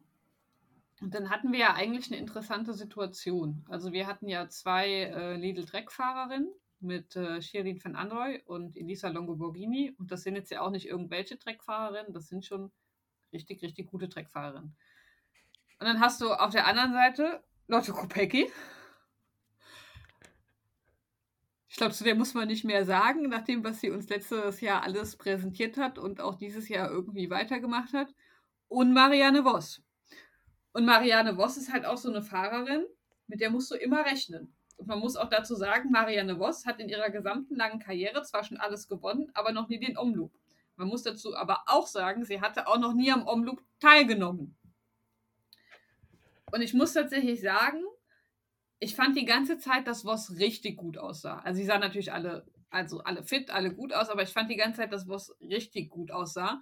Und also man muss auch dazu sagen, Marianne Voss ist sich schon bewusst, was sie für Palmades hat und vielleicht auch, was ja auch noch fehlt. Also das war auch schon so ein bisschen, es war auch irgendwie in den Medien so ein bisschen so ein Talking Point. Marianne Voss fehlt noch der Omloop. Sie nimmt zum ersten Mal beim Omloop teil.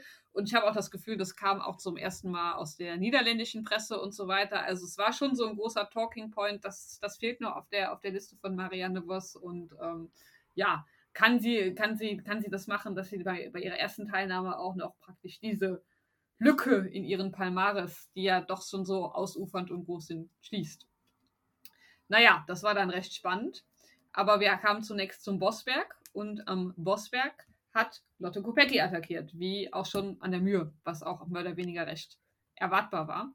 Und ähm, da kam auch dieses Marianne Voss sieht richtig gut aus, weil das war ohne zu zögern, direkt zugefahren, keine Lücke geöffnet. Und wir haben es letztes Jahr sehr häufig gesehen, dass halt niemand mit, mit Kopecki mitgehen konnte, wenn sie an so einem Berg angetreten ist. Also das war halt letztes Jahr so, dass da Marianne Voss nicht die Form hatte, dass sie da mitgehen kann. Aber dieses Jahr war das halt wirklich also ein, ein Kopf-an-Kopf-Rennen und ich sag mal äh, ein gleichaufes Rennen.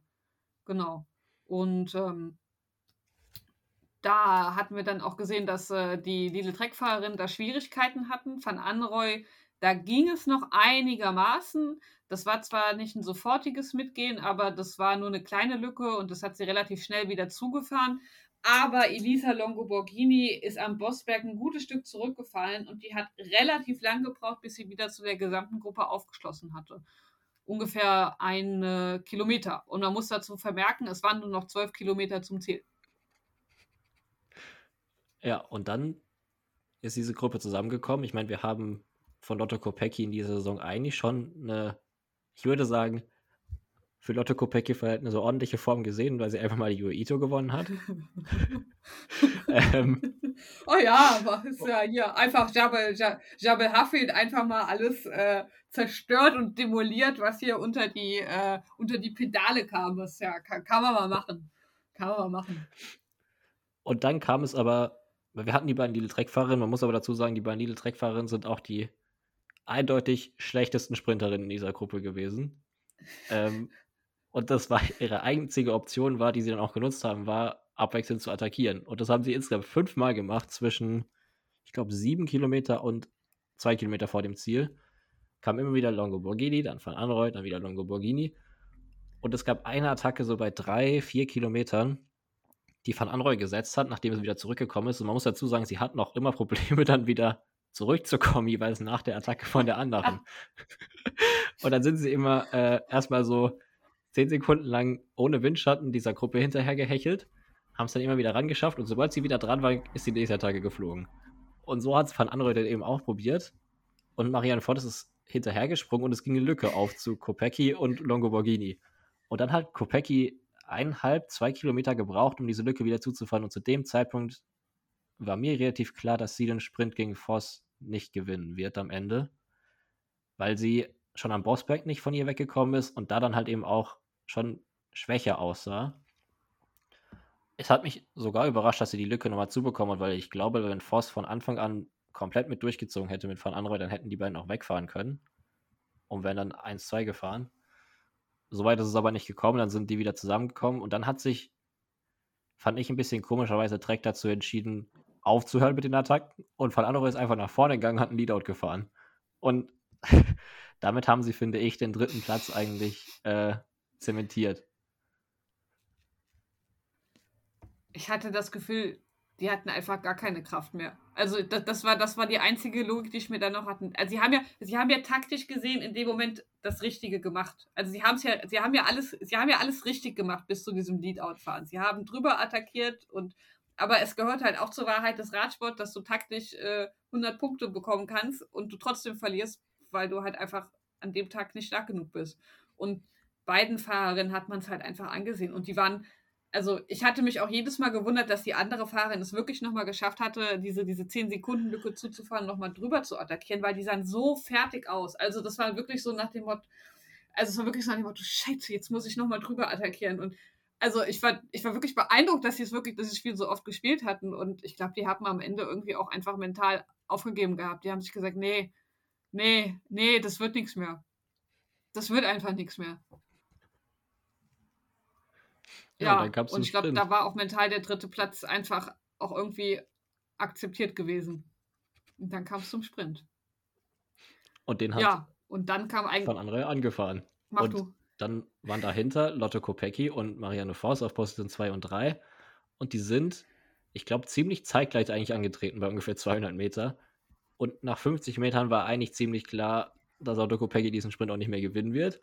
Und Marianne Voss hat sich dann sogar, ich sehe sich, glaube ich, sogar 50 Meter vom Ziel schon mal hingesetzt, kurz und nach hinten geguckt, hat dann gesehen, Ja. ja, der Ja. Abstand ist ziemlich groß. und hat dann wirklich mit einer Radlänge Vorsprung, also Kopecki ist eigentlich nie aus dem Windschatten richtig rausgekommen, ähm, den Sieg geholt und wie du gesagt hast, den ersten Omloop-Sieg ihrer Karriere beim erst, bei der ersten Teilnahme. Es war, es war schon richtig krass von Marianne Voss. Oh, Es war schon, es war schon richtig krass von Marianne Voss. Also Form on point und auch einfach stärker hier als, als Lotte Kopecki. Also Kopecki hat ja auch die UAE-Tour in den Beinen. Und ich meine, es ist ja eine andere Belastung als jetzt hier so eine Klassikerfahrt. Vielleicht müssen wir das einfach mitdenken, dass das halt einfach hinzukommt, dass sie noch nicht in der maximalen Topform ist wie letztes Jahr. Ähm, aber ja, das, also, also das fand ich schon richtig krass äh, von, von Marianne Voss. Was man dann vielleicht noch erwähnen sollte, Talita de Jong ist einfach Fünfte geworden. Und mit Talita de Jong in den Top 5 hatte ich nicht gerechnet, ehrlicherweise. Die fährt auch für Lotto Destiny, also nicht mal für ein großes Team oder sowas. Aber sie war sogar besser als Arno Deli an dem Tag. Ich war, ich war auch überrascht. Also muss ich auch ganz ehrlich sagen, das wäre jetzt nicht das, was ich erwartet hätte. Also sie war ja schon bei, äh, bei Setmana Ciclista ganz gut in Form, aber A ist das ein anderes, ist das was anderes und B jetzt nicht so gut in Form, dass ich dieses Ergebnis von ihr erwartet hätte, wenn man da jetzt mal äh, ehrlich ist. Ja, weil sie hat in dem Also, Sprint ja unter anderem Demi. Vollering und Puck Petersen geschlagen. In so einem ansteigenden Sprint. Also da, spätestens im Sprint hätte ich dann nicht mehr damit gerechnet, dass sie das durchzieht. Ja, also, äh, ja, nee. Also insbesondere bei dem Sprint hätte ich da Peters so vorgesehen. Ich vermute einfach, Demi ist noch nicht in der Form. Also ist ja noch sehr, sehr früh im Jahr. Aber wobei, vielleicht kommt es hier dann zu Strade wieder und wir bekommen ein Revival vom letzten Jahr. Aber ja, also, also, das fand ich auch krass. Das fand ich auch ziemlich krass. Auch nach dem ganzen harten Rennen, was sie da gefahren ist. Also sie war ja auch eine der ersten, die da äh, in der Mühe abgefallen ist und äh, das dann auch taktisch irgendwie so clever sich zusammenzustustern, dass man in Ruhe rankommt, ohne dass man die Beine voller Laktat hat und dann komplett aufgeht. Also ja, krass. Beide Omloop-Rennen waren geil. Das auf jeden Fall. Und dann kam der Downer des Wochenendes. Obwohl, Downer ist Köne, vielleicht zu Brüssel, hart, aber es, es kam halt der zweite Teil des Opening Weekends. Und ähm, es war vielleicht so ein bisschen, was die Cantina-Band von letztem Jahr, so ein bisschen von Wismar. Weil so an der Strategie hat sich nicht viel geändert gehabt. Ähm, auch an der Rennsituation hat sich, finde ich, nicht viel geändert, weil als die Übertragung losging, es gab keine einzige Ausreisergruppe in den gesamten 100 Kilometern oder sowas, bevor die Übertragung bei 97 Kilometer oder sowas gestartet ist, die sich wirklich absetzen konnte. Aber das Feld war trotzdem zerrissen, weil es ein paar Stürze gab. Und die gleiche Situation haben wir ja letztes Jahr. Da hat Jumbo das Feld auf die Kante genommen, vor diesem hügeligen Streckenteil. In diesem Jahr gab es Stürze und dadurch war das Feld auch in drei Teile zerrissen. Ähm, ja, und dann sind sie eben von vorne, 93 Kilometer vor dem Ziel, in diese wirklich schweren Phase reingegangen, die ja bis ungefähr 63 Kilometer vor dem Ziel geht. Und haben sofort für einen Riss gesorgt. Es ist eine 16-köpfige Gruppe weggefahren aus diesem ersten Teil des Feldes. Da waren unter anderem viermal Fisma drin. Da war Binjam Girmay dabei. Matej Moric hatte Fred Wright noch als Teamkollege. Dann hatten wir den bartlosen Alaphilippe, der auf einmal in dieser Spitzengruppe dabei war und dann eine, zumindest gezeigt hat, dass er wirklich in einer ganz guten Form eigentlich ist. Tim Valens war drin. Vom Vortag kannten wir auch, wussten wir auch, dass er auf jeden Fall ein Wörtchen mitreden kann. Dann noch Leute wie Lawrence Piffy, Dylan Toynes, äh, Tom Skuins wieder, Victor Campanaz, Piero Terra und Euer Lascano, der später auch noch eine Rolle gespielt hat. Ähm, und dahinter hat sich Alpecin an die Spitze von dem Feld gesetzt und ist ab da glaube ich, für 90 Kilometer Tempo gefahren. In verschiedenen großen Gruppen für Philipsen, aber sie sind eigentlich immer, glaube ich, an der Spitze. Also immer, wenn die Kamera auf diese abgehängte Gruppe geschwenkt ist, was zugegebenermaßen nur vielleicht insgesamt 10 Minuten der Fall war in der gesamten Übertragung. Aber eigentlich hat man immer dann Alpecin an der Spitze gesehen. Ich glaube, die Helfer hatten auch keinen schönen Arbeitstag und haben sich, müssten sich ähnlich nee. gefühlt haben wie Lotto davor. Nee, ja. Die Leiden der Sprinter-Teams. Man, man muss dazu halt auch sagen, dass früher Körne halt auch einfach so ein Sprinter-Ding war. Also das, was wir jetzt hier, die, die, die typischen Jumbo-Taktiken und so weiter, die wir ja jetzt sehen, das ist ja, ich sag mal, relativ neu. Also früher war das halt wirklich, Körne war halt dann, äh, ja, keine Ahnung, sehr lange, sehr viele Kilometer tote Hose und am Ende haben sich die Sprinter abgeballert und guckt, wer der Geilste ist. Aber ja, genau. Ähm, du hattest schon euer Lascano erwähnt. Der war auch in einer bestechenden Form hier. Hattest du damit gerechnet? Ähm, also wir haben ihn bei der Klassiker HN gesehen. Da ist er wieder als Ausreißer zum Sieg gefahren, weil er halt auch in die Ausreißergruppe gelassen wurde und er hat halt drei Minuten Vorsprung und hat es dann ins Ziel gefahren. Von daher wussten wir, dass er eine gute Form hat.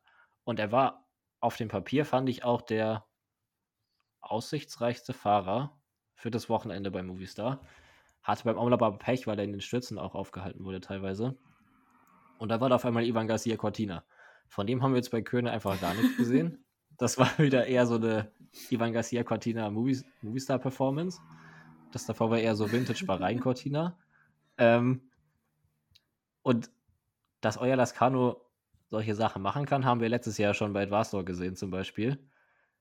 Ich war trotzdem überrascht, dass er am Ende der einer von drei Fahrern ist, die bei einer Attacke von Wout van Art an einem Kopfsteinpflasteranstieg mitfahren können und so Leute wie Mohoric es nicht schaffen. Sondern er war ja, halt dabei, ja, Tim also war dabei. Diese Attacke,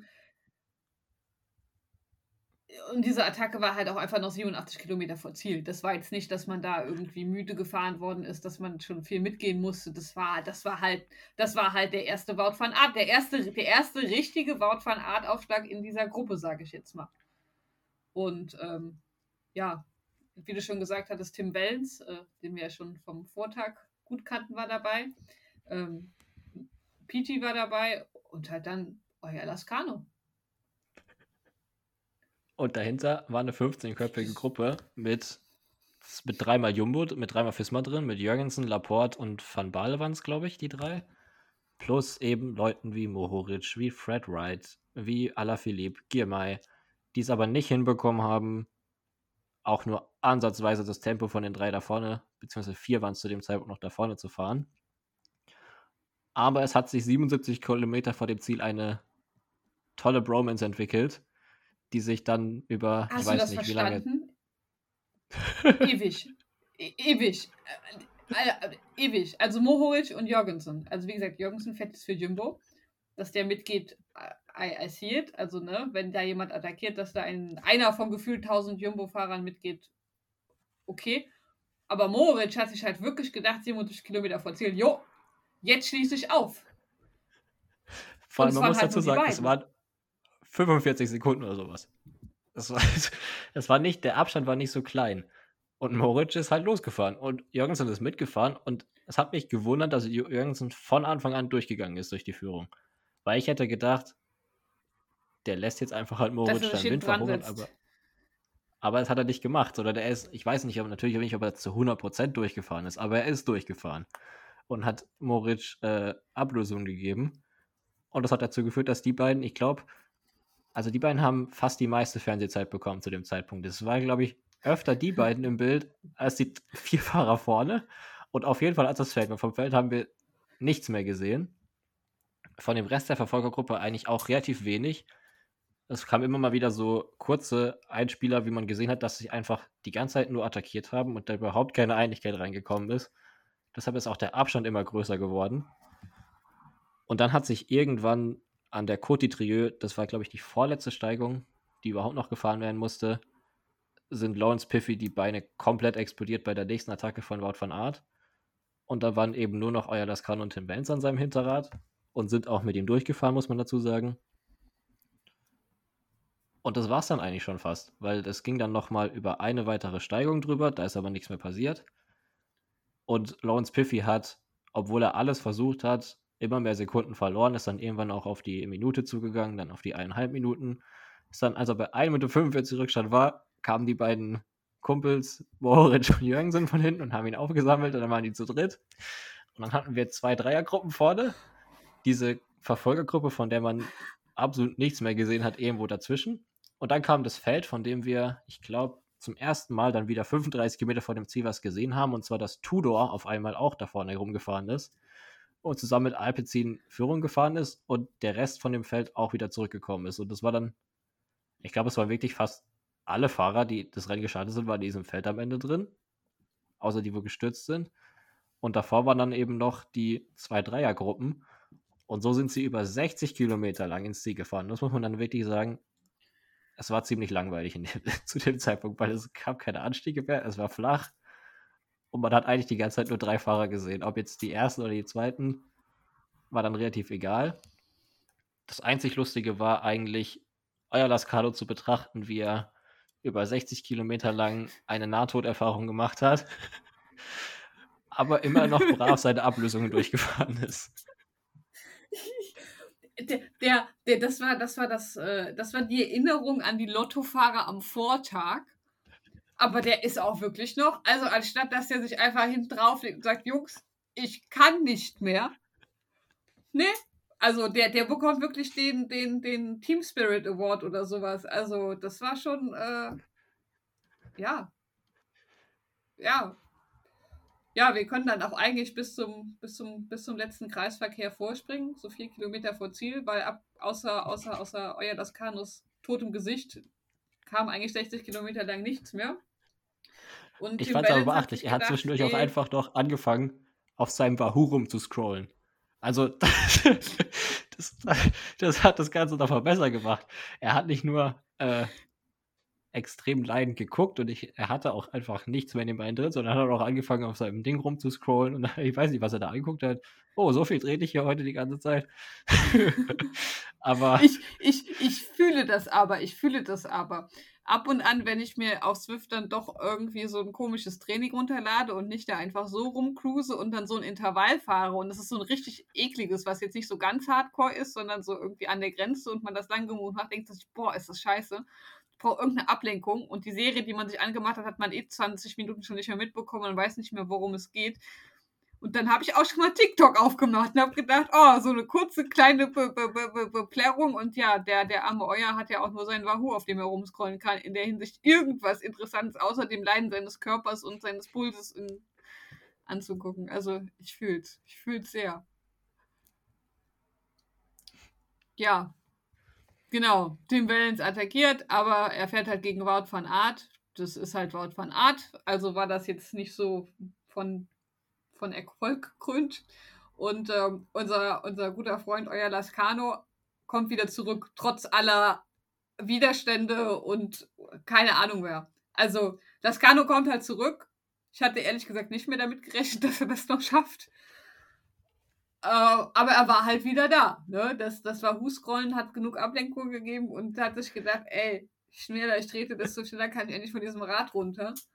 Und äh, ja, Valens und Lascano sind dann aber auch keine Führung mehr gefahren, haben sich also wirklich endlich gedacht, ach, das ist ja Wort von Art, gegen den wir hier fahren und ähm, der scheint auch kein bisschen müde zu sein. Und ähm, ja, darauf sind sie dann aufs Ziel zugefahren. Und, und, dann, und dann hat sich Lascano gedacht, shit, den Sprint gewinne ich nicht.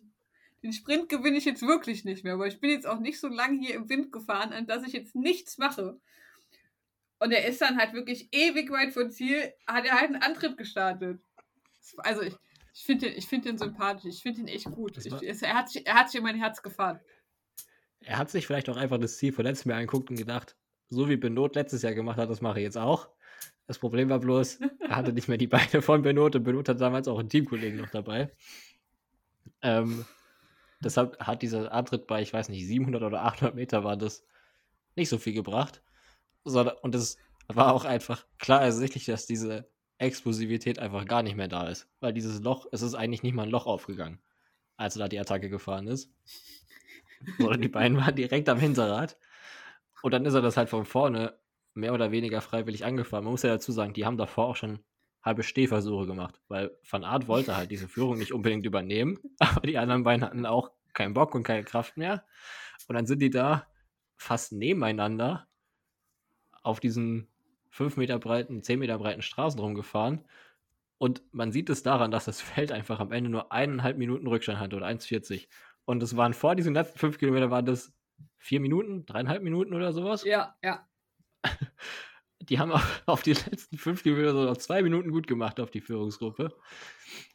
Ja, und dann ist das Kanu diesen Sprint angefahren und er hat dann auch noch den Sprint eröffnet. Bei 300 Meter oder sowas, weil von der Spitze muss man natürlich einen langen Sprint fahren, weil das die einzige Chance, die man hat.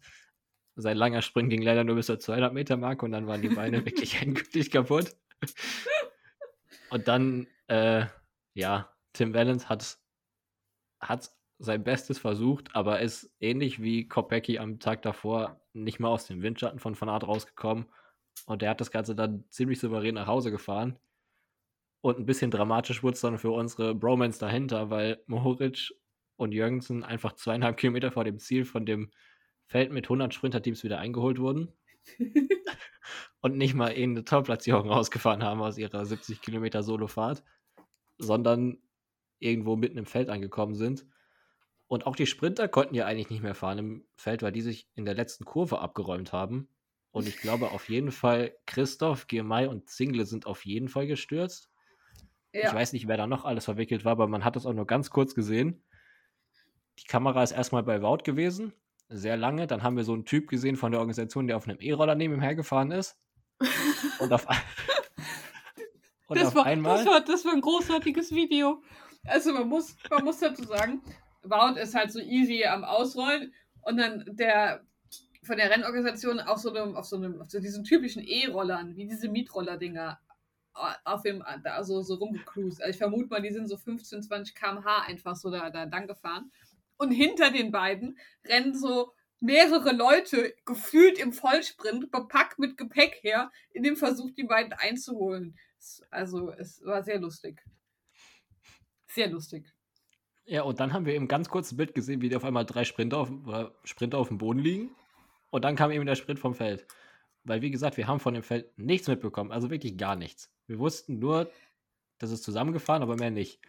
Und dann hat am Ende eben trotzdem noch irgendjemand diesen Sprint gewonnen. Und ich glaube, es war am Ende Laporte wieder um Platz 4, ne? Ja, ja. Aber Brian, Wer braucht schon Sprinter, denkt sich Flanders Classics. Die fahren die, die, die Guten fahren doch angeblich alle bei der UAE Tour rum. Dem wichtigsten Rennen für Sprinter Richtig. ever, wo es die besten Sprints der Saison gibt, habe ich mir sagen lassen. Natürlich, die besten. Mit Abstand die besten. Vor die allem besten. sieht man da Fernando Gaviria. Und Fernando Gaviria, wir können eigentlich gleich reingehen in die UAE Tour. Erste Etappe. Ja. Was erwartet man bei einer ersten Etappe Sprinterkunft bei der UAE Tour? Richtig, zwei Koratek-Ausreißer mit Max Stewart und Antonio Morgano, die den ganzen Tag vorne fahren und Max Stewart sichert sich alle Zwischensprints und wird dann, ohne groß sich anzustrengen, irgendwie 20 Meter vom Ziel eingeholt. Dann gibt es einen Sprint, der chaotisch ist, weil 100.000 Sprinterteams da sind, die einen Sprint vorbereiten wollen, aber es irgendwann nicht mehr hinbekommen, weil es zu schnell ist. Das Lustigste war, fand ich, dass sie einfach versucht haben, Stehversuche zu machen, drei Kilometer vor dem Ziel, weil sie gemerkt haben, oh scheiße, wir haben nicht mehr genug Helfer. Und dann wurden da Tempo rausgenommen von den vorne. Und komplettiert wird so ein UAE-Sprintfinale dann von zwei Kolumbianern, die im Gegenwind bei 350 Meter vor dem Ziel denken, jetzt ist es eine richtig gute Idee, jetzt fangen wir einen Sprint an. Und dann Juan Sebastian Molano und Fernando Gaviria einfach losgefahren. Und Tim Bellier ist ins Hinterrad gegangen und Gaviria hat auch nicht nochmal kurz überlegt, oh, Gegenwind ist da. Ich bleibe noch am Hinterrad vom Nein, er ist bei 300 Meter aus dem Wind rausgegangen. Und dann hatten wir die Situation, die wir letztes Jahr schon, ich weiß nicht wie oft hatten, dass Gaviria bis 100 Meter vor dem Ziel sieht er aus, oh, Gaviria könnte das hier gewinnen.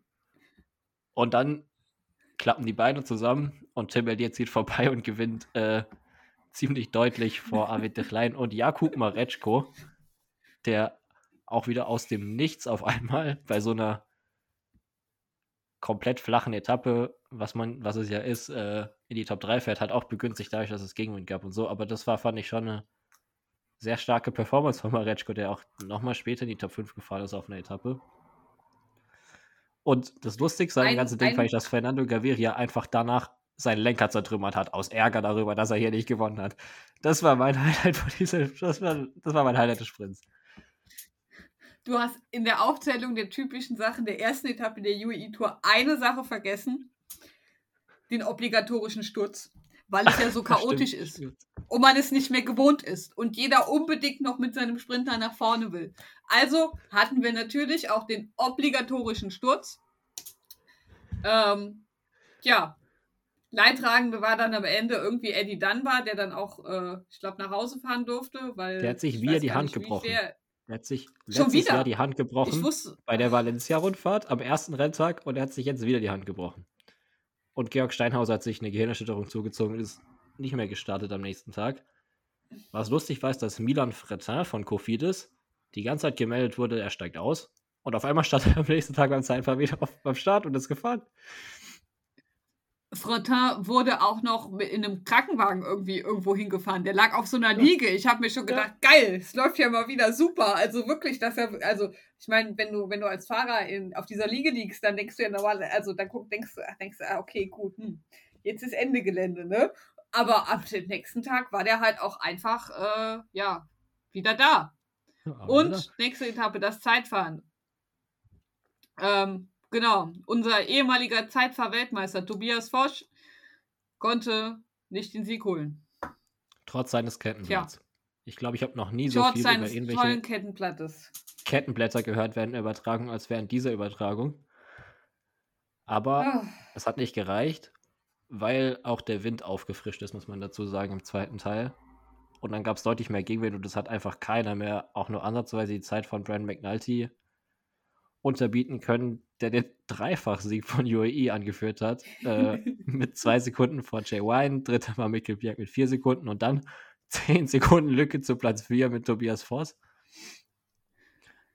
Und dann, ganz weird, also mit Rainer Keplinger auf Platz 5 bei dem UAE Tour Zeitfahren, das einfach komplett flach ist, wie immer, 12 Kilometer komplett flach, hatte ich jetzt nicht gerechnet. Ich habe auch keine Ahnung, wo ich das auf einmal herkam, weil ich ihn sonst eigentlich immer nur vorne gesehen habe, wenn es irgendwo bergauf ging oder so. Aber gut. Wir alle. Das hat. und dann kamen noch so erwartbarere Leute wie Ilan von Wilder, Johann Price Peterson. Dann kam auf einmal Peo Bilbao, der schneller war als Bruno Amirai, was auch wild ist auf diesem Kurs auf jeden Fall. um das mal so zu sagen. Und auch Ben O'Connor ist ein ziemlich gutes Zeitfahren gefahren, hat nur 22 Sekunden Rückstand gehabt. Ähm, was wir dazu sagen können, vielleicht von so GZ-Fahrern, die hier äh, mal wieder ihren Ruf bestätigt haben, vielleicht als Zeitfahr, naja, sagen wir mal eher so eine Quintana-Region von Zeitfahrern, waren unter anderem einer Rubio, der eine Minute 19 verloren hat auf Brandon McNulty. Luis Meintjes hat eine Minute 20 verloren. Jesus David Peña, der dann nach dem Ausstieg von dann war die einzige Option war, die Jaco vielleicht noch im GC hatte, 1 Minute 35, was auch eine, das finde ich schon wieder fast beachtlich, das auf 12 Kilometern zu schaffen. In so einem, äh, mit, dem, mit dem Wissen, dass man vielleicht äh, fahren könnte, aber auch Emanuel Buchmann mit einer Minute 3, Jan hier mit einer Minute 12, also es hat sich mal wieder sehr viel bestätigt von den Zeitverleistungen, die man so erwarten könnte. Die üblichen Verdächtigen, könnte man sagen. Aber man muss, äh, also das, das Decathlon äh, Agile-Rad, ähm, das spricht vieles für, weil Bruno Amirai ist auch Top 10 gefahren. Also der hat auch nur 20 Sekunden verloren. Und ja, ähm, ja das stimmt doch positiv. Oder? Das auf jeden Fall. Also ich hätte sogar noch erwartet, ja. dass er weiter vorne landet, weil so viele Zeitfahrer waren eigentlich nie am Start. Die waren alle davor bei der Algarve und dann eben beim Opening Weekend. Deshalb war so gut wie keiner da, außer Tobias Voss mit seinem Kettenblatt. Aber. naja, ja, lass uns nicht allzu viel über 12 Kilometer Zeitfahren reden. Das war ja, äh, genau. Dann hatten wir die dritte Etappe, der Richtig. langweiligste Berg der gesamten der gesamten Saison. Gut, dass wir den mindestens immer früh abhaken. Der Die Jebel langweiligste Jaif. 20 Kilometer Bergankunft der Welt. Also wirklich. Boah, nee, also ich habe mich ja schon zu diesen Bergen in der UAE-Tour bei der letzten Folge auf Mallorca, glaube ich, geäußert. Ich habe mich mal wieder bestätigt gefühlt. Ähm, Also, ja, da also, müssen wir wieder das übliche UAE-Programm abhaken. Wir hatten wieder einen Mark Stewart in der Ausreisergruppe, der sich alle Zwischensprints gesichert hat. Der dann am Ende sogar noch, weil er war zuerst mit Silvan Dilly unterwegs, dann gab es eine Windkante, dann wurden die beiden eingeholt, dann hat sich Jonas Rickard gedacht, oh, das ist cool, Ausreisergruppe ein bisschen fahren. Weil Alpecin einfach die ganze Rundfahrt nur vorhatte, in Ausreisergruppen rumzufahren. Dann ist der losgefahren und Max Stewart ist einfach mal wieder hinterhergefahren und ist dann wieder unterwegs gewesen mit einem Alpecin-Fahrer. Hat sich die zweite, den zweiten Zwischensprint geholt. Und während er diese Sprintwertung gewonnen hat, weil Rickard sich nach 10 Kilometern überlegt hat, dass es vielleicht doch gar nicht so geil ist, alleine mit Max Stewart durch die Wüste zu fahren, hat er einfach mit dem Kameramann geredet. er hat mit dem Kameramann geredet, hat irgendjemandem zum Geburtstag gratuliert, hat äh, dann noch gesagt, oh, this was hard today. This is hard. hat das Ganze nochmal wiederholen müssen, weil der Kameramann ihm gesagt hat, dass er das mal wiederholen, damit man es auch hört. Und dann wurde er irgendwann kurz vor Einfahrt in den Anstieg wieder eingeholt. Und es ist das passiert, was eigentlich im Chais jedes Jahr passiert ist. Versuchen, irgendwelche Teams vorne Tempo zu fahren. Die Gruppe wird so nicht mal nach und nach kleiner, sondern es ist so alle eineinhalb Kilometer fällt mal ein Fahrer hinten raus. äh, das einzige Überraschende, was passiert ist, dass Adam Yates aufgeben musste, weil er während der Etappe gestürzt ist, ziemlich heftig auf den Kopf. Dann erstmal noch weitergefahren ist, natürlich ohne Concussion-Protokoll, dann aber irgendwann selbst gemerkt hat, dass es nicht so geil ist, wie er sich gerade fühlt. Und dann eben aus dem Rennen rausgegangen ist und dann auch bestätigt wurde, er hat eine Gehirnerschütterung. Ähm, damit hat UAE schon mal die erste GC-Option verloren, aber sie hatten ja noch zwei. Sie hatten noch Brent McNulty und Jay Vine, die auf Platz 1 und 2 in der Gesamtwertung waren. Und sie hatten vor allem Mikkel Bjerg, der sich über die Hälfte dieses Anstiegs zerrissen hat, um irgendwie vorne zu bleiben und dieses Tempo zu diktieren, damit keiner von den beiden anderen Führungsarbeit leisten muss, weil die sich, glaube ich, zu dem Zeitpunkt auch immer noch nicht sicher waren, wer von den beiden der Leader ist. Ähm, und das waren sie sich, glaube ich, bis Es hatte, Ende es, hatte, es hatte für Mikkel Bjerg schon wieder so, so, so Tour de France-Flashbacks, wo, wo Mikkel Bjerg unerwartet ausgerechnet wirklich sich aufopfern muss für diesen Berg. Also an das hat es mich wieder erinnert, so nach dem Motto, Mikkel, also jetzt hier, bis zu dem Kilometer fährst du da vorne. Los, los, Zwei los. Kilometer vom Ziel. Wir haben keine Helfer mehr Nichts sonst. Du anderes musst es jetzt machen. möglich. Wir haben keine Helfer mehr. Du machst das jetzt.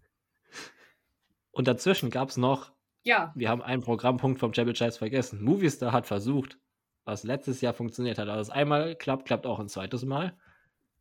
Sie haben es fast in der identischen Besetzung auch wieder versucht. Ich glaube, dieses Mal war es Milesi mit Rubio am Hinterrad.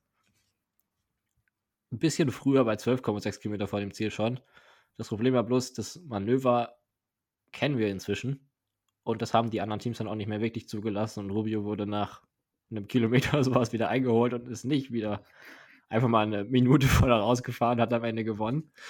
Ähm, und das gleiche hat Jan Hirter nochmal über 5 Kilometer probiert, glaube ich, der nochmal eine Attacke gefahren ist, aber dann von Mikkel Bjergs äh, Notdiensten wieder eingeholt wurde.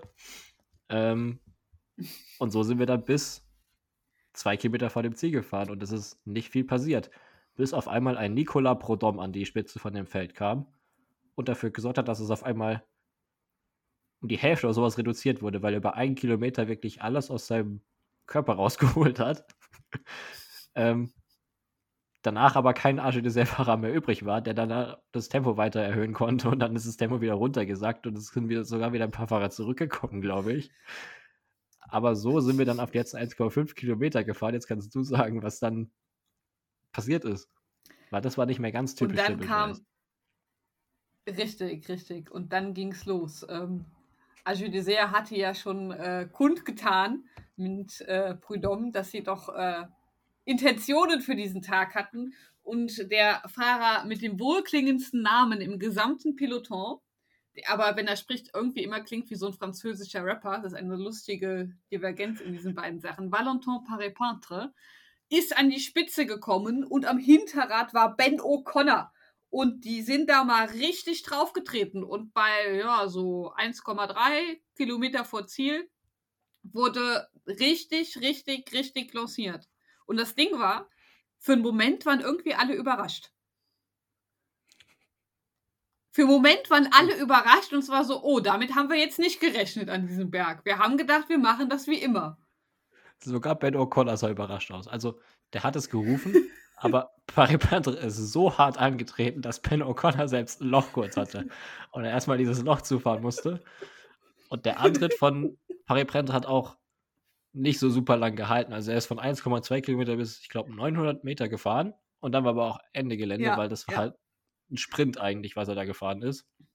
Und dann hat er Ben O'Connor auf die Nicola Reise geschickt. Prudhomme 2.0. Also ja, es war wirklich ein Sprint. So, es, es, ja, also es war, also hätten sie das kombiniert, also irgendwie besser getimt, Nicolas Prudhomme und Valentin Paré-Pantre irgendwie kombiniert, also dass Prudhomme später angefangen hätte und Paré-Pantre dann seinen Bergsprint lanciert hätte mit O'Connor am, also das, also, naja, also das wäre noch krasser gewesen. Aber es hat ja Aber dann es vielleicht auch ein bisschen vorhersehbarer gewesen. So war der Überraschungseffekt auf ihrer Seite. Und Ben O'Connor hatte eben diese Lücke. Und der erste, der nachgesetzt hat, war Jay Wine. Und der hat dann auch eine Lücke bekommen zum Rest der Favoriten dahinter.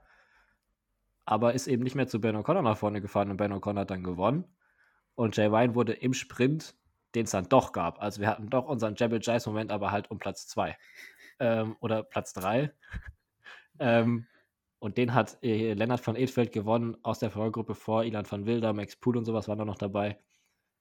Die sind dann eben auf Jay Ryan praktisch aufgefahren, hatten dann keinen Zeitabstand mehr zu ihm, aber waren eben so fünf Sekunden oder sowas, glaube ich, hinter Ben O'Connor, der damit auf Platz 2 der Gesamtwertung vorgefahren ist.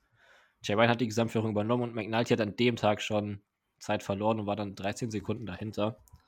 Ähm, was aber immer noch UAE mit einer guten Ausgangsposition dastehen hat lassen, obwohl Adam Yates raus war, der eigentliche Top-Favorit für das Rennen, weil sie hatten immer noch Platz 1 und 3 in der Gesamtwertung und der Rest hat ja noch einen Rückstand aus dem Zeitfahren. Von daher, zu dem Zeitpunkt war noch UAE heile Welt und die Scheichs waren noch nicht traurig, weil sie hatten immer noch den Gesamtführenden im roten Trikot bei der Siegerehrung.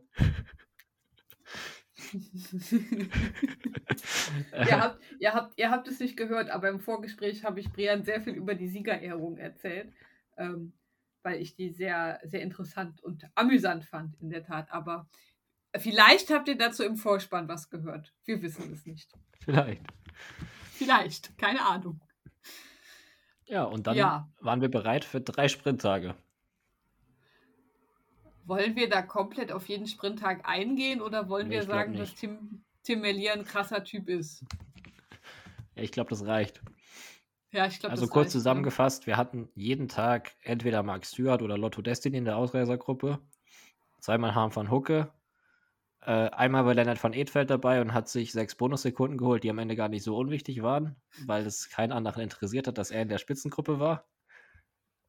Die hat er dann irgendwie grinsend in die Kamera eingefahren, ist er danach einfach zurückgefallen. Das gleiche hat Juan Pedro Lopez bei der letzten Sprintetappe auch noch gemacht. Das hat dann nur nicht so ganz viel Effekt gehabt in der Gesamtwertung letztendlich. Ähm, ansonsten ist auf diesen Sprintetappen halt wirklich nichts passiert. Also es waren so typische UAE-Tour-Sprintetappen ohne Wind. Ähm, die Fahrer haben da, glaube ich, auch immer danach gesagt, das war, oh, ein easy Stage. Und dann gab es einen Sprint am Ende. Beim ersten, das war dann die vierte Etappe, gab es noch einen Sturz bei kurz nach der 3-Kilometer-Marke. Also wirklich, als ob sie es getimed hätten. Bei 2,9 Kilometer haben sie sich irgendwie auf die Schnauze gelegt. Da waren Pascal Ackermann und Bora dabei, deshalb sind die dann nicht mehr gesprintet, wobei man bei Pascal Ackermann sagen muss, der Unterschied, ob er jetzt da gestürzt wäre oder am Ende mitgesprintet wäre, wäre vielleicht gar nicht so groß gewesen, was das Ergebnis angeht, weil da noch ziemlich deutlich viel Form gefehlt hat, fand ich, was man so gesehen hat. Die Leadouts von Israel waren gar nicht so schlecht, aber das, was dann danach kam, von Ackermann als Sprinter, verbesserungswürdig zumindest mal. Ja, und dann hast du gesagt, Ted Melli hat zwei Sprints gewonnen. Einen hat er im Fotofinish verloren gegen Olaf Koy, hatte aber zumindest nach dem, was er angedeutet hatte, auch einen halben Platten schon dabei im Sprint. Ich glaube ihm das nach dem, was ich in der Yui Ito-Etappe gesehen habe. Bin ich gern bereit, ihm das zu glauben. Und hat dann eben im Fotofinish verloren gegen Olaf Koy, was auch, da muss ich sagen, das war ein cooler Sprint, weil da waren Welsford, Melia und Koy wirklich über 100 Meter oder sowas auf einer Linie und haben gegeneinander gesprintet. Die anderen waren, wie man es halt so der UAE Tour kennt, es sind halt nicht immer alle Sprinter in einer guten Position und meistens waren eben Wels, vor allem Welsford und Coy nicht in einer guten Position und Melia ist dann gegen so Leute wie Gleb Syriza gesprintet am letzten Tag, wo ich jetzt auch erwarten würde, dass er den Sprint gewinnt. Wen ich tatsächlich relativ äh, konsistent gut fand, war Avid de Klein. Ja. Also, das ist wirklich, äh, wirklich gut. Der hat, ich glaube, viermal den zweiten Platz gemacht hinter Melia. Ich glaube, dreimal, oder? Ja, das kann auch sein. Also, das war wirklich gut. Ja, dreimal Zweiter. Und es ist ja auch, das habe ich glaube ich letztes Jahr schon gesagt, weil der hat das auch schon so ähnlich gemacht bei der UE Tour. Das sind genau seine Rennen. Für Avite Klein ist es am besten, wenn den ganzen Tag über nichts passiert und am Ende gesprintet wird, weil dann kann er den Sprint ausspielen. Das hat sich letzte Saison gebessert, weil er hat ja auch sechs Siege eingefahren. Also da war, der war auch letzte Saison schon ein wirklich starker Sprinter. Hat ja unser Deutschland-Tour-Etappe gewonnen, Mailand-Turin mhm. gewonnen. Also da waren auch größere Siege dabei. Aber das Beste für ihn sind 130, 140, 150 Kilometer komplett flache Etappen. Da kann er auch gegen Topsprinter gewinnen. Sobald da waren, ist es meistens ein bisschen komplizierter. Dann ist er vielleicht noch dabei, aber nicht mehr ganz äh, so spritzig genug, um das auszuspielen. Soll ich dir sagen, was mich überrascht hat? Sag mal. Stanislav Anjolkowski ist Vierter geworden. Hä? Obwohl man bei dem sagen muss, der hat es jede Saison drin.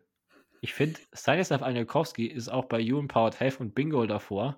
Er hat jede Saison zwei, drei Sprints, wo man sieht, dass er auf einmal sehr weit vorne mithält mit absoluten Top-Sprintern und dann ist er aber wieder weg und wird dann Siebter oder Achter bei der Tour of Britain oder so. Die sind, die sind auch so komplett random, aber was an dem Tag ja. halt interessant war, also sonst immer Fratin halt gesprintet und ich glaube, der muss an dem Tag wirklich gesagt haben, hier, ich bin, also heute heut ist mein Tag also er ist halt auch Vierter geworden, ne? Also, und Fritter ist auch zweimal Top 5 gefahren. Also für Kofidis war das. Also für Kofidis war das eine, war das äh, eine gute, gute Rundfahrt. Also gut, gut UCI-Punkte eingesammelt. Weil sie auch wieder. Also hat mich überrascht, dass dieses Jahr Arche Dessert und Kofidis dabei sind, weil das ist normalerweise die Rundfahrt, die die französischen Teams alles skippen. Dieses Jahr haben es nur Akea und FDG gemacht. Die anderen beiden hatten mal ein bisschen Lust auf Hotels oder so, weiß ich nicht. Und sein äh, Sprintzug ausprobieren. Die, die, die, die, sollen, die, soll, die sollen sehr gut gewesen sein. Also Grüße gehen raus an, an Henry Ulig, der hat sich ja auch bei den Ausreißern verdient gemacht in Etappe 6 und äh, also die Hotels sollen wirklich sehr, sehr, sehr nett gewesen sein. Ja, das haben wir ja eigentlich jedes Jahr von der UAE Tour am Ende.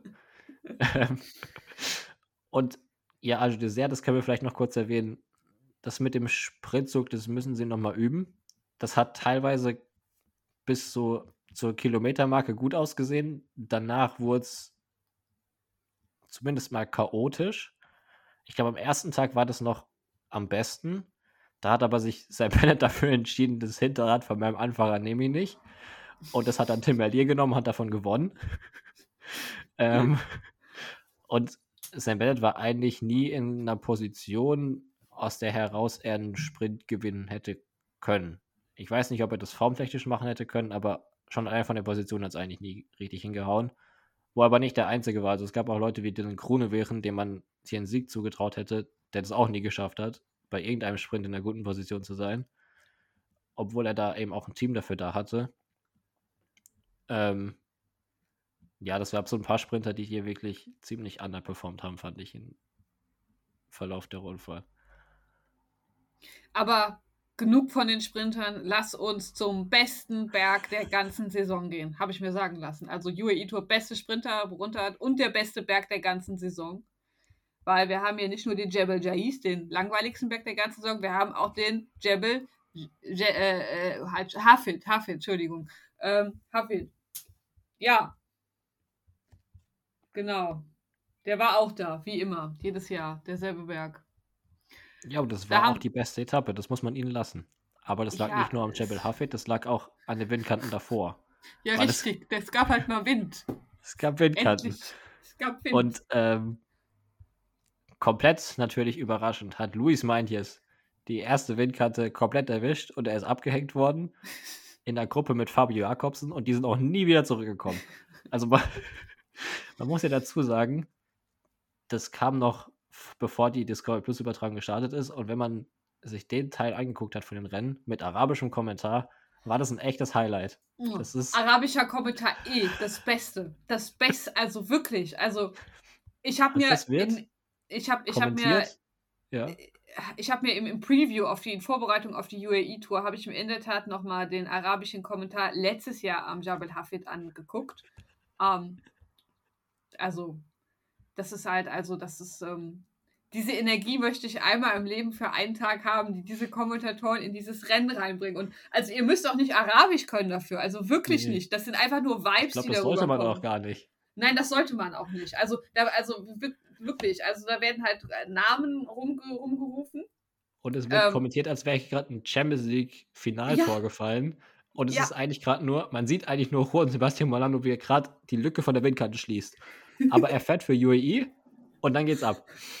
Sobald da ein UAE-Fahrer in, in, in Sicht ist, das ist hier, das, äh, genau. Oder auch ein Highlight, wenn ein UAE-Fahrer attackiert und ein anderer Fahrer dem nachsetzt und so weiter. Ihr meint, das wäre, also, Champions League-Finale ist untertrieben. Come on, da muss was, also, das, also, das ist untertrieben. Das, äh, das, das trifft es nicht, wirklich nicht. Ja, der genau, Rest, das ist der Rest, so das ist der Rest. Aber, aber wenn ein UAE-Fahrer in Sicht kommt, das ist nochmal ein anderes Level an, an Energie und, und die ziehen das einfach stundenlang durch. Ich bin voll, also das Einzige, das Einzige, was dem jemals nahe gekommen ist, ist äh, ein spezieller französischer Kommentator, der diese ganz kleinen französischen Rennen kommentiert, wenn es da keinen richtigen Stream gibt und du dir, also keinen richtigen Eurosport-Stream gibt und du dir so einen Facebook-Livestream angucken willst. Und der, der hat dieselbe Energie, nur auf Französisch. Genau dieselbe Energie. Und ähm, ich habe mir einmal von ein paar Franzosen sagen lassen, dass das der normalerweise kommentiert er nicht, sondern steht auf dem Podium und kündigt halt so Sieger und sowas an. Und diese Energie bringt er halt mit für das gesamte Rennen. Und das ist das Einzige, was dem halbwegs nahe kommt. Ich habe den mal beim, ich glaube, es war paris roubaix es gibt noch diesen kolumbianischen Kommentator, der immer Attention Colombia ruft. So, so, so, sobald eine Attacke von einem kolumbianischen nein, Fahrer oh, kommt. Also nein, oh, nein, oh. Oder, äh, äh, Nairo ist noch nicht mal im Bild. Keiner weiß warum, aber es wird einfach plötzlich sein Name gerufen. Großartig. Ja, und, äh, wir müssen noch kurz erwähnen, es kam dann zu weiteren Windkanten, die aber wieder alle zusammengelaufen sind. Scheinbar aber noch eine Auswirkung hatten auf das, was dann am Chapel Hafid passiert ist, zumindest laut Jay Wine unter anderem. Ähm, da sind sie da reingefahren mit einer Minute 20 Rückstand auf die Ausreisergruppe, die es gab an dem Tag, die zwischendurch mal über acht Minuten hatte. Und das Wichtigste daran, Emanuel Buchmann war in dieser Gruppe.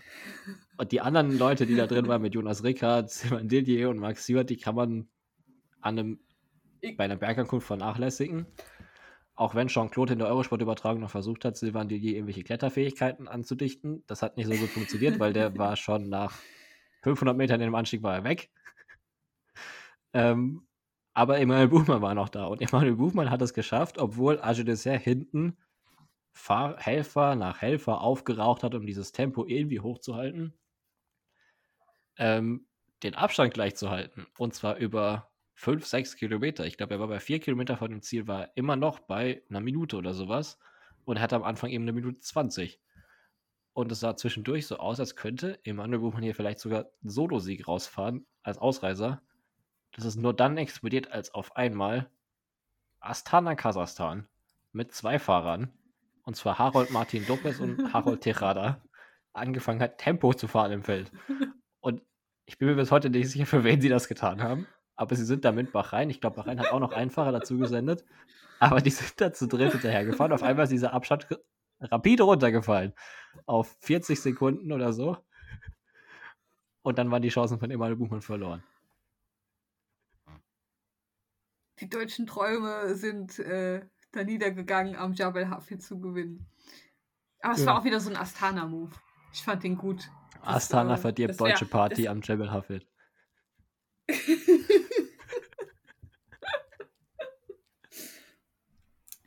ja, ja, ja.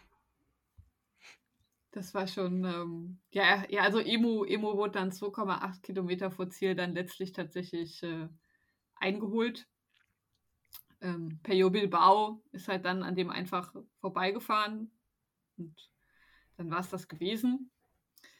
Ja, und dann wurde es jetzt zum Ende hin in der Tat sehr spannend, weil man muss dazu sagen, Team UAE, das ja mit großen Ansprüchen in diese Rundfahrt hineingegangen ist, ähm, hat Schwierigkeiten gehabt, beziehungsweise insbesondere, also eigentlich haben alle von alle Bergfahrer von UAE Schwierigkeiten gehabt. Man muss dazu sagen, Yates war ja eh schon raus wegen der Gehirnerschütterung. McKnighty schien eh nicht in Form zu sein, also nicht in der Form, die wir ihn halt besonders gut kennen.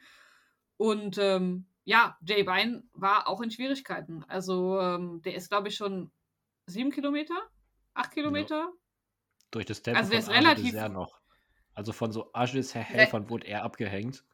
Und das hat auch zu einem weiteren arabischen Kommentar-Highlight geführt, dass man die dann in tiefer Todestrauer mitbekommen haben, wie Jay Vine aus der Gruppe rausfällt.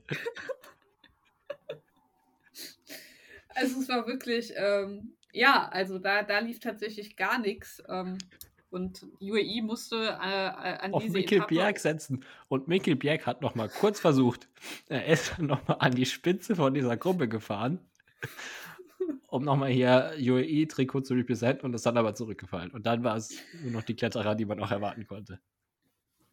Also ich muss ja sagen, ich bin ja, ich bin ja einfach Mikkel Bjerg-Fan, weißt du? Ich finde das, ich finde, also der Mann, ich finde es ich find's gut. Also wirklich, es, es war auch wirklich so ein Mikkel Bjerg-Move nach dem Motto, shit, shit, irgendwas müssen wir jetzt noch machen, irgendwas müssen wir jetzt noch machen. Und ich kann mir richtig vorstellen, im Auto, Mikkel, du musst jetzt noch mal nach vorne fahren, wir müssen jetzt noch mal, wir müssen jetzt noch mal, wenn wir untergehen, dann müssen wir richtig untergehen und dann müssen wir mit einer Attacke von vorne untergehen und ich kann mir das richtig vorstellen.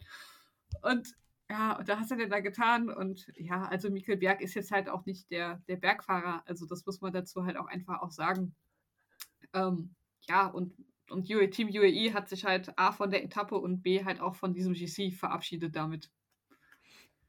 Und dann waren alle Augen auf Ben O'Connor gerichtet. Besonders Kilian. Richtig. Weil Ben O'Connor dann zu dem Zeitpunkt der virtuelle Gesamtführende war. Knapp vor Peo Bilbao. Und Peo Bilbao hat auch wirklich viermal attackiert oder sowas noch auf diesen letzten drei, vier Kilometern. Da hat Carlos Verona auch einen seiner guten Tage gehabt und hat zwei oder drei Attacken gefahren. Max Pool hat es zwischendurch probiert. Ähm, es war aber keiner erfolgreich. Also, sie sind alle wieder immer wieder zusammengerollt. Einer Rubio hat auch noch eine Attacke gestartet.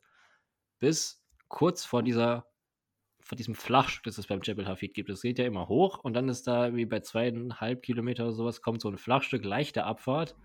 Dann geht es nochmal ein bisschen hoch und dann kommt eine Abfahrt ab dem Schlusskilometer, glaube ich, bis es dann nochmal die letzten 300 Meter sowas bergan geht. Und kurz vor diesem Flachstück hat Michael Storer mit Ilan van Wilder und Lennart van Edveld am Hinterrad eine Lücke gerissen und die drei sind weggefahren. Und dann sah das so aus, ja, die drei, die haben jetzt erstmal eine Lücke, dahinter hat aber Ben O'Connor natürlich die Führung übernommen und es ist wieder so ein bisschen zusammengelaufen. Aber Lennart von Edfeld hat dann auf einmal eine Attacke ausgepackt auf so einem, das waren ja dann nicht mehr viel Steigen, es waren 3, 4 Prozent oder sowas, die dann noch hochging. Und er ist da weggefahren von den allen. Mit absolut keiner Chance für irgendjemanden da hinterher zu fahren. Hat dann Strahl ausgepackt und ist dann in einem halben Sprint schon da weggefahren, hat sich dann auch dieses Flachstück gerettet, hat seinen Vorsprung auf dem Flachstück erstmal verteidigt. Die anderen beiden wurden wieder eingeholt, also Stower und Elan van Wilder sind dann auch wirklich wieder zurück zu den restlichen Favoriten gekommen. Aber von Edfeld eben nicht. Und der ist dann mit über 22, 22 Sekunden am Ende, glaube ich, im Ziel angekommen, ne? Ja. Und hat äh, dahinter dann eben Perry Bow den Sprint gewonnen vor Ben O'Connor. Und dann hat, hat Van Edfeld die Gesamtwertung gewonnen um zwei Sekunden vor Ben O'Connor, was natürlich extrem bitter ist für Arge Dessert, nachdem sie so viel Arbeit da gemacht haben. Und Ben O'Connor so kurz davor war, seine erste World Rundfahrt hier zu gewinnen. Ähm, aber letztendlich hat es Van Infeld geschafft und eigentlich, wenn man sich jetzt den Sekundenabstand anguckt, halt wirklich nur wegen dieser Etappe, wo sie ihn, wo ihn jeder GC-Favorit in die Ausreißergruppe gehen hat lassen, um sechs Bonussekunden zu holen. Was, was, was haben wir aus der UAE Tour gelernt? Also Benji Nassen würde sagen, Berg PCMs Nee. Tactics Work in Real Life Cycling. Das hat er getweetet. ist, ist, denn, ist der nicht auch irgendwie Consultant für Lotto oder so jetzt? Ja. Der hat doch, Ja, ja, er. der, der hat doch, ja, genau, genau. ähm, aber wir haben noch was gelernt. Kuriose Bergsprints scheinen sich zu lohnen. Das ist bei Dessert einmal aufgegangen und das ist jetzt hier auch bei Lennart van Edfeld aufgegangen. Obwohl das bei Van Edfeld noch eine krassere Klettererattacke einfach war, ja. was er da gefahren hat. Und Ja, das hat sich angedeutet, aber so stark hätte ich das nicht erwartet. wir haben, wir haben die Kritik bekommen, dass wir nicht genug auf Lennart van Edfeld eingegangen sind bei der Mallorca-Rundfahrt. Das Ja, ha, haben wir haben wir, war die berechtigt, war die berechtigt, Brian? Haben wir, haben wir, haben wir ihn, haben wir ihm nicht genug Würdigung gegeben? Kann- wir haben, glaube ich, gesagt, er war schon der stärkste Kletterer neben McNulty und Vlasov, der da auf Mallorca rumgefahren ist. Das hat er jetzt bestätigt. Und wir wussten von ihm, dass er ein guter Kletterer ist. Aber er hat bis letztes Jahr auch keinen Profisieg gehabt, glaube ich. Er hat eine Etappe bei der Sibiu Tour gewonnen, die da, obwohl die zählt darunter, weil es ja eine Punkt 1 Rundfahrt.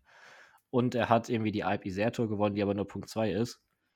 Ähm, aber jetzt eben diesem Jahr ein Rennen bei der Challenge Mallorca und jetzt eine World Tour Etappe und Gesamtwertung. Und damit hat er es auch geschafft, dass zum ersten Mal seit der Gründung der World Tour zwei nicht-World Tour-Teams die ersten beiden World Tour-Rundfahrten gewonnen haben, die es gab in der Saison. Ja, krass. Nee, aber geil. Die wichtigste Frage zuerst. Muss Tadej Pogacar nächstes Jahr wieder die UAE-Tour fahren? Ich, ich hoffe nicht. Ich, vielleicht können sie irgendwie den Scheiß erklären, wenn Adam Yates fährt, dann gewinnt der wieder. Ähm, aber der hat jetzt halt eine Gehirnerschütterung gehabt. Und wir haben ja trotzdem irgendwie hier das Zeitfahren mit einem Dreifachsieg gemacht. Vielleicht sind die dann trotzdem noch zufrieden, aber ja, vielleicht, vielleicht muss es auch wieder sein.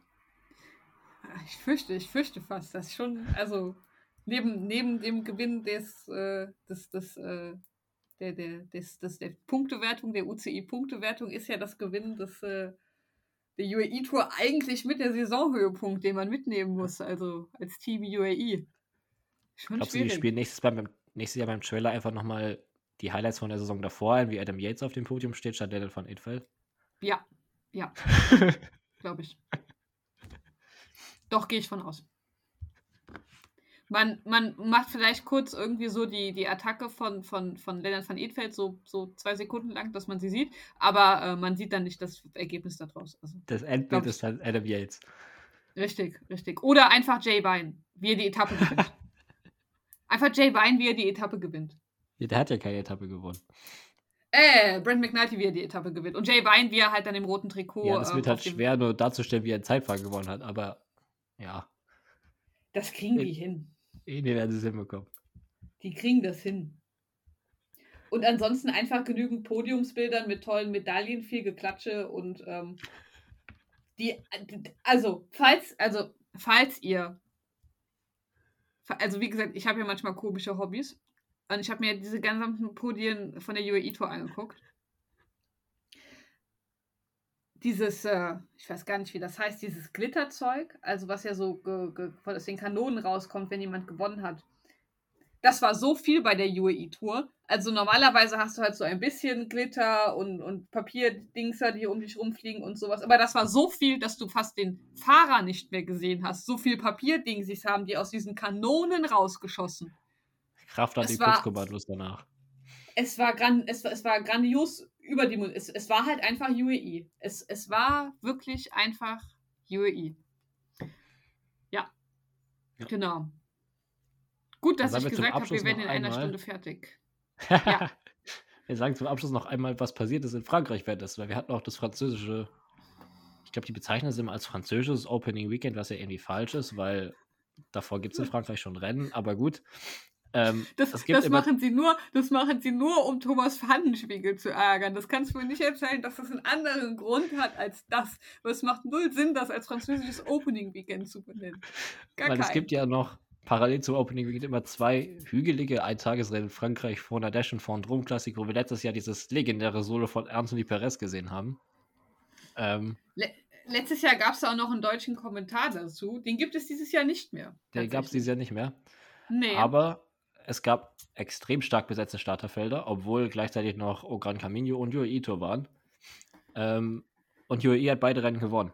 Am ersten Tag hat Juan Ayuso gewonnen. Da hatte sich an den letzten Anstiegen eine Gruppe aus Romain Grégoire, ihm, Felix Galle und Matthias Gelmoser abgesetzt. Und den hat, da hat er dann den Sprint gewonnen gegen Romain Grégoire, während das Feld dahinter fast, fast noch aufschließen hätte können.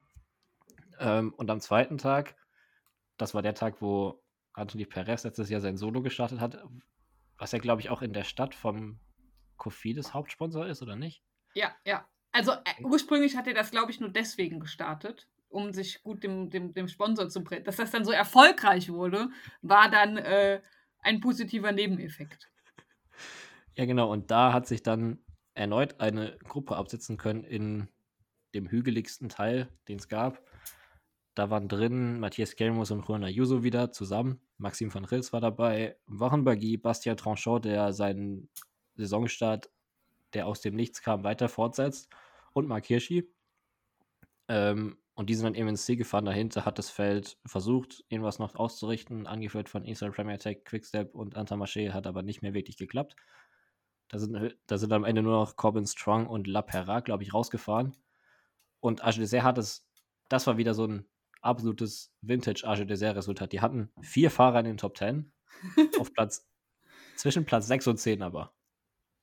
Also waren Ja. Cosnefroy, Godon, Tranchant und La Perra sind alle in die Top 10 gefahren, aber zwischen Platz 6 und 10.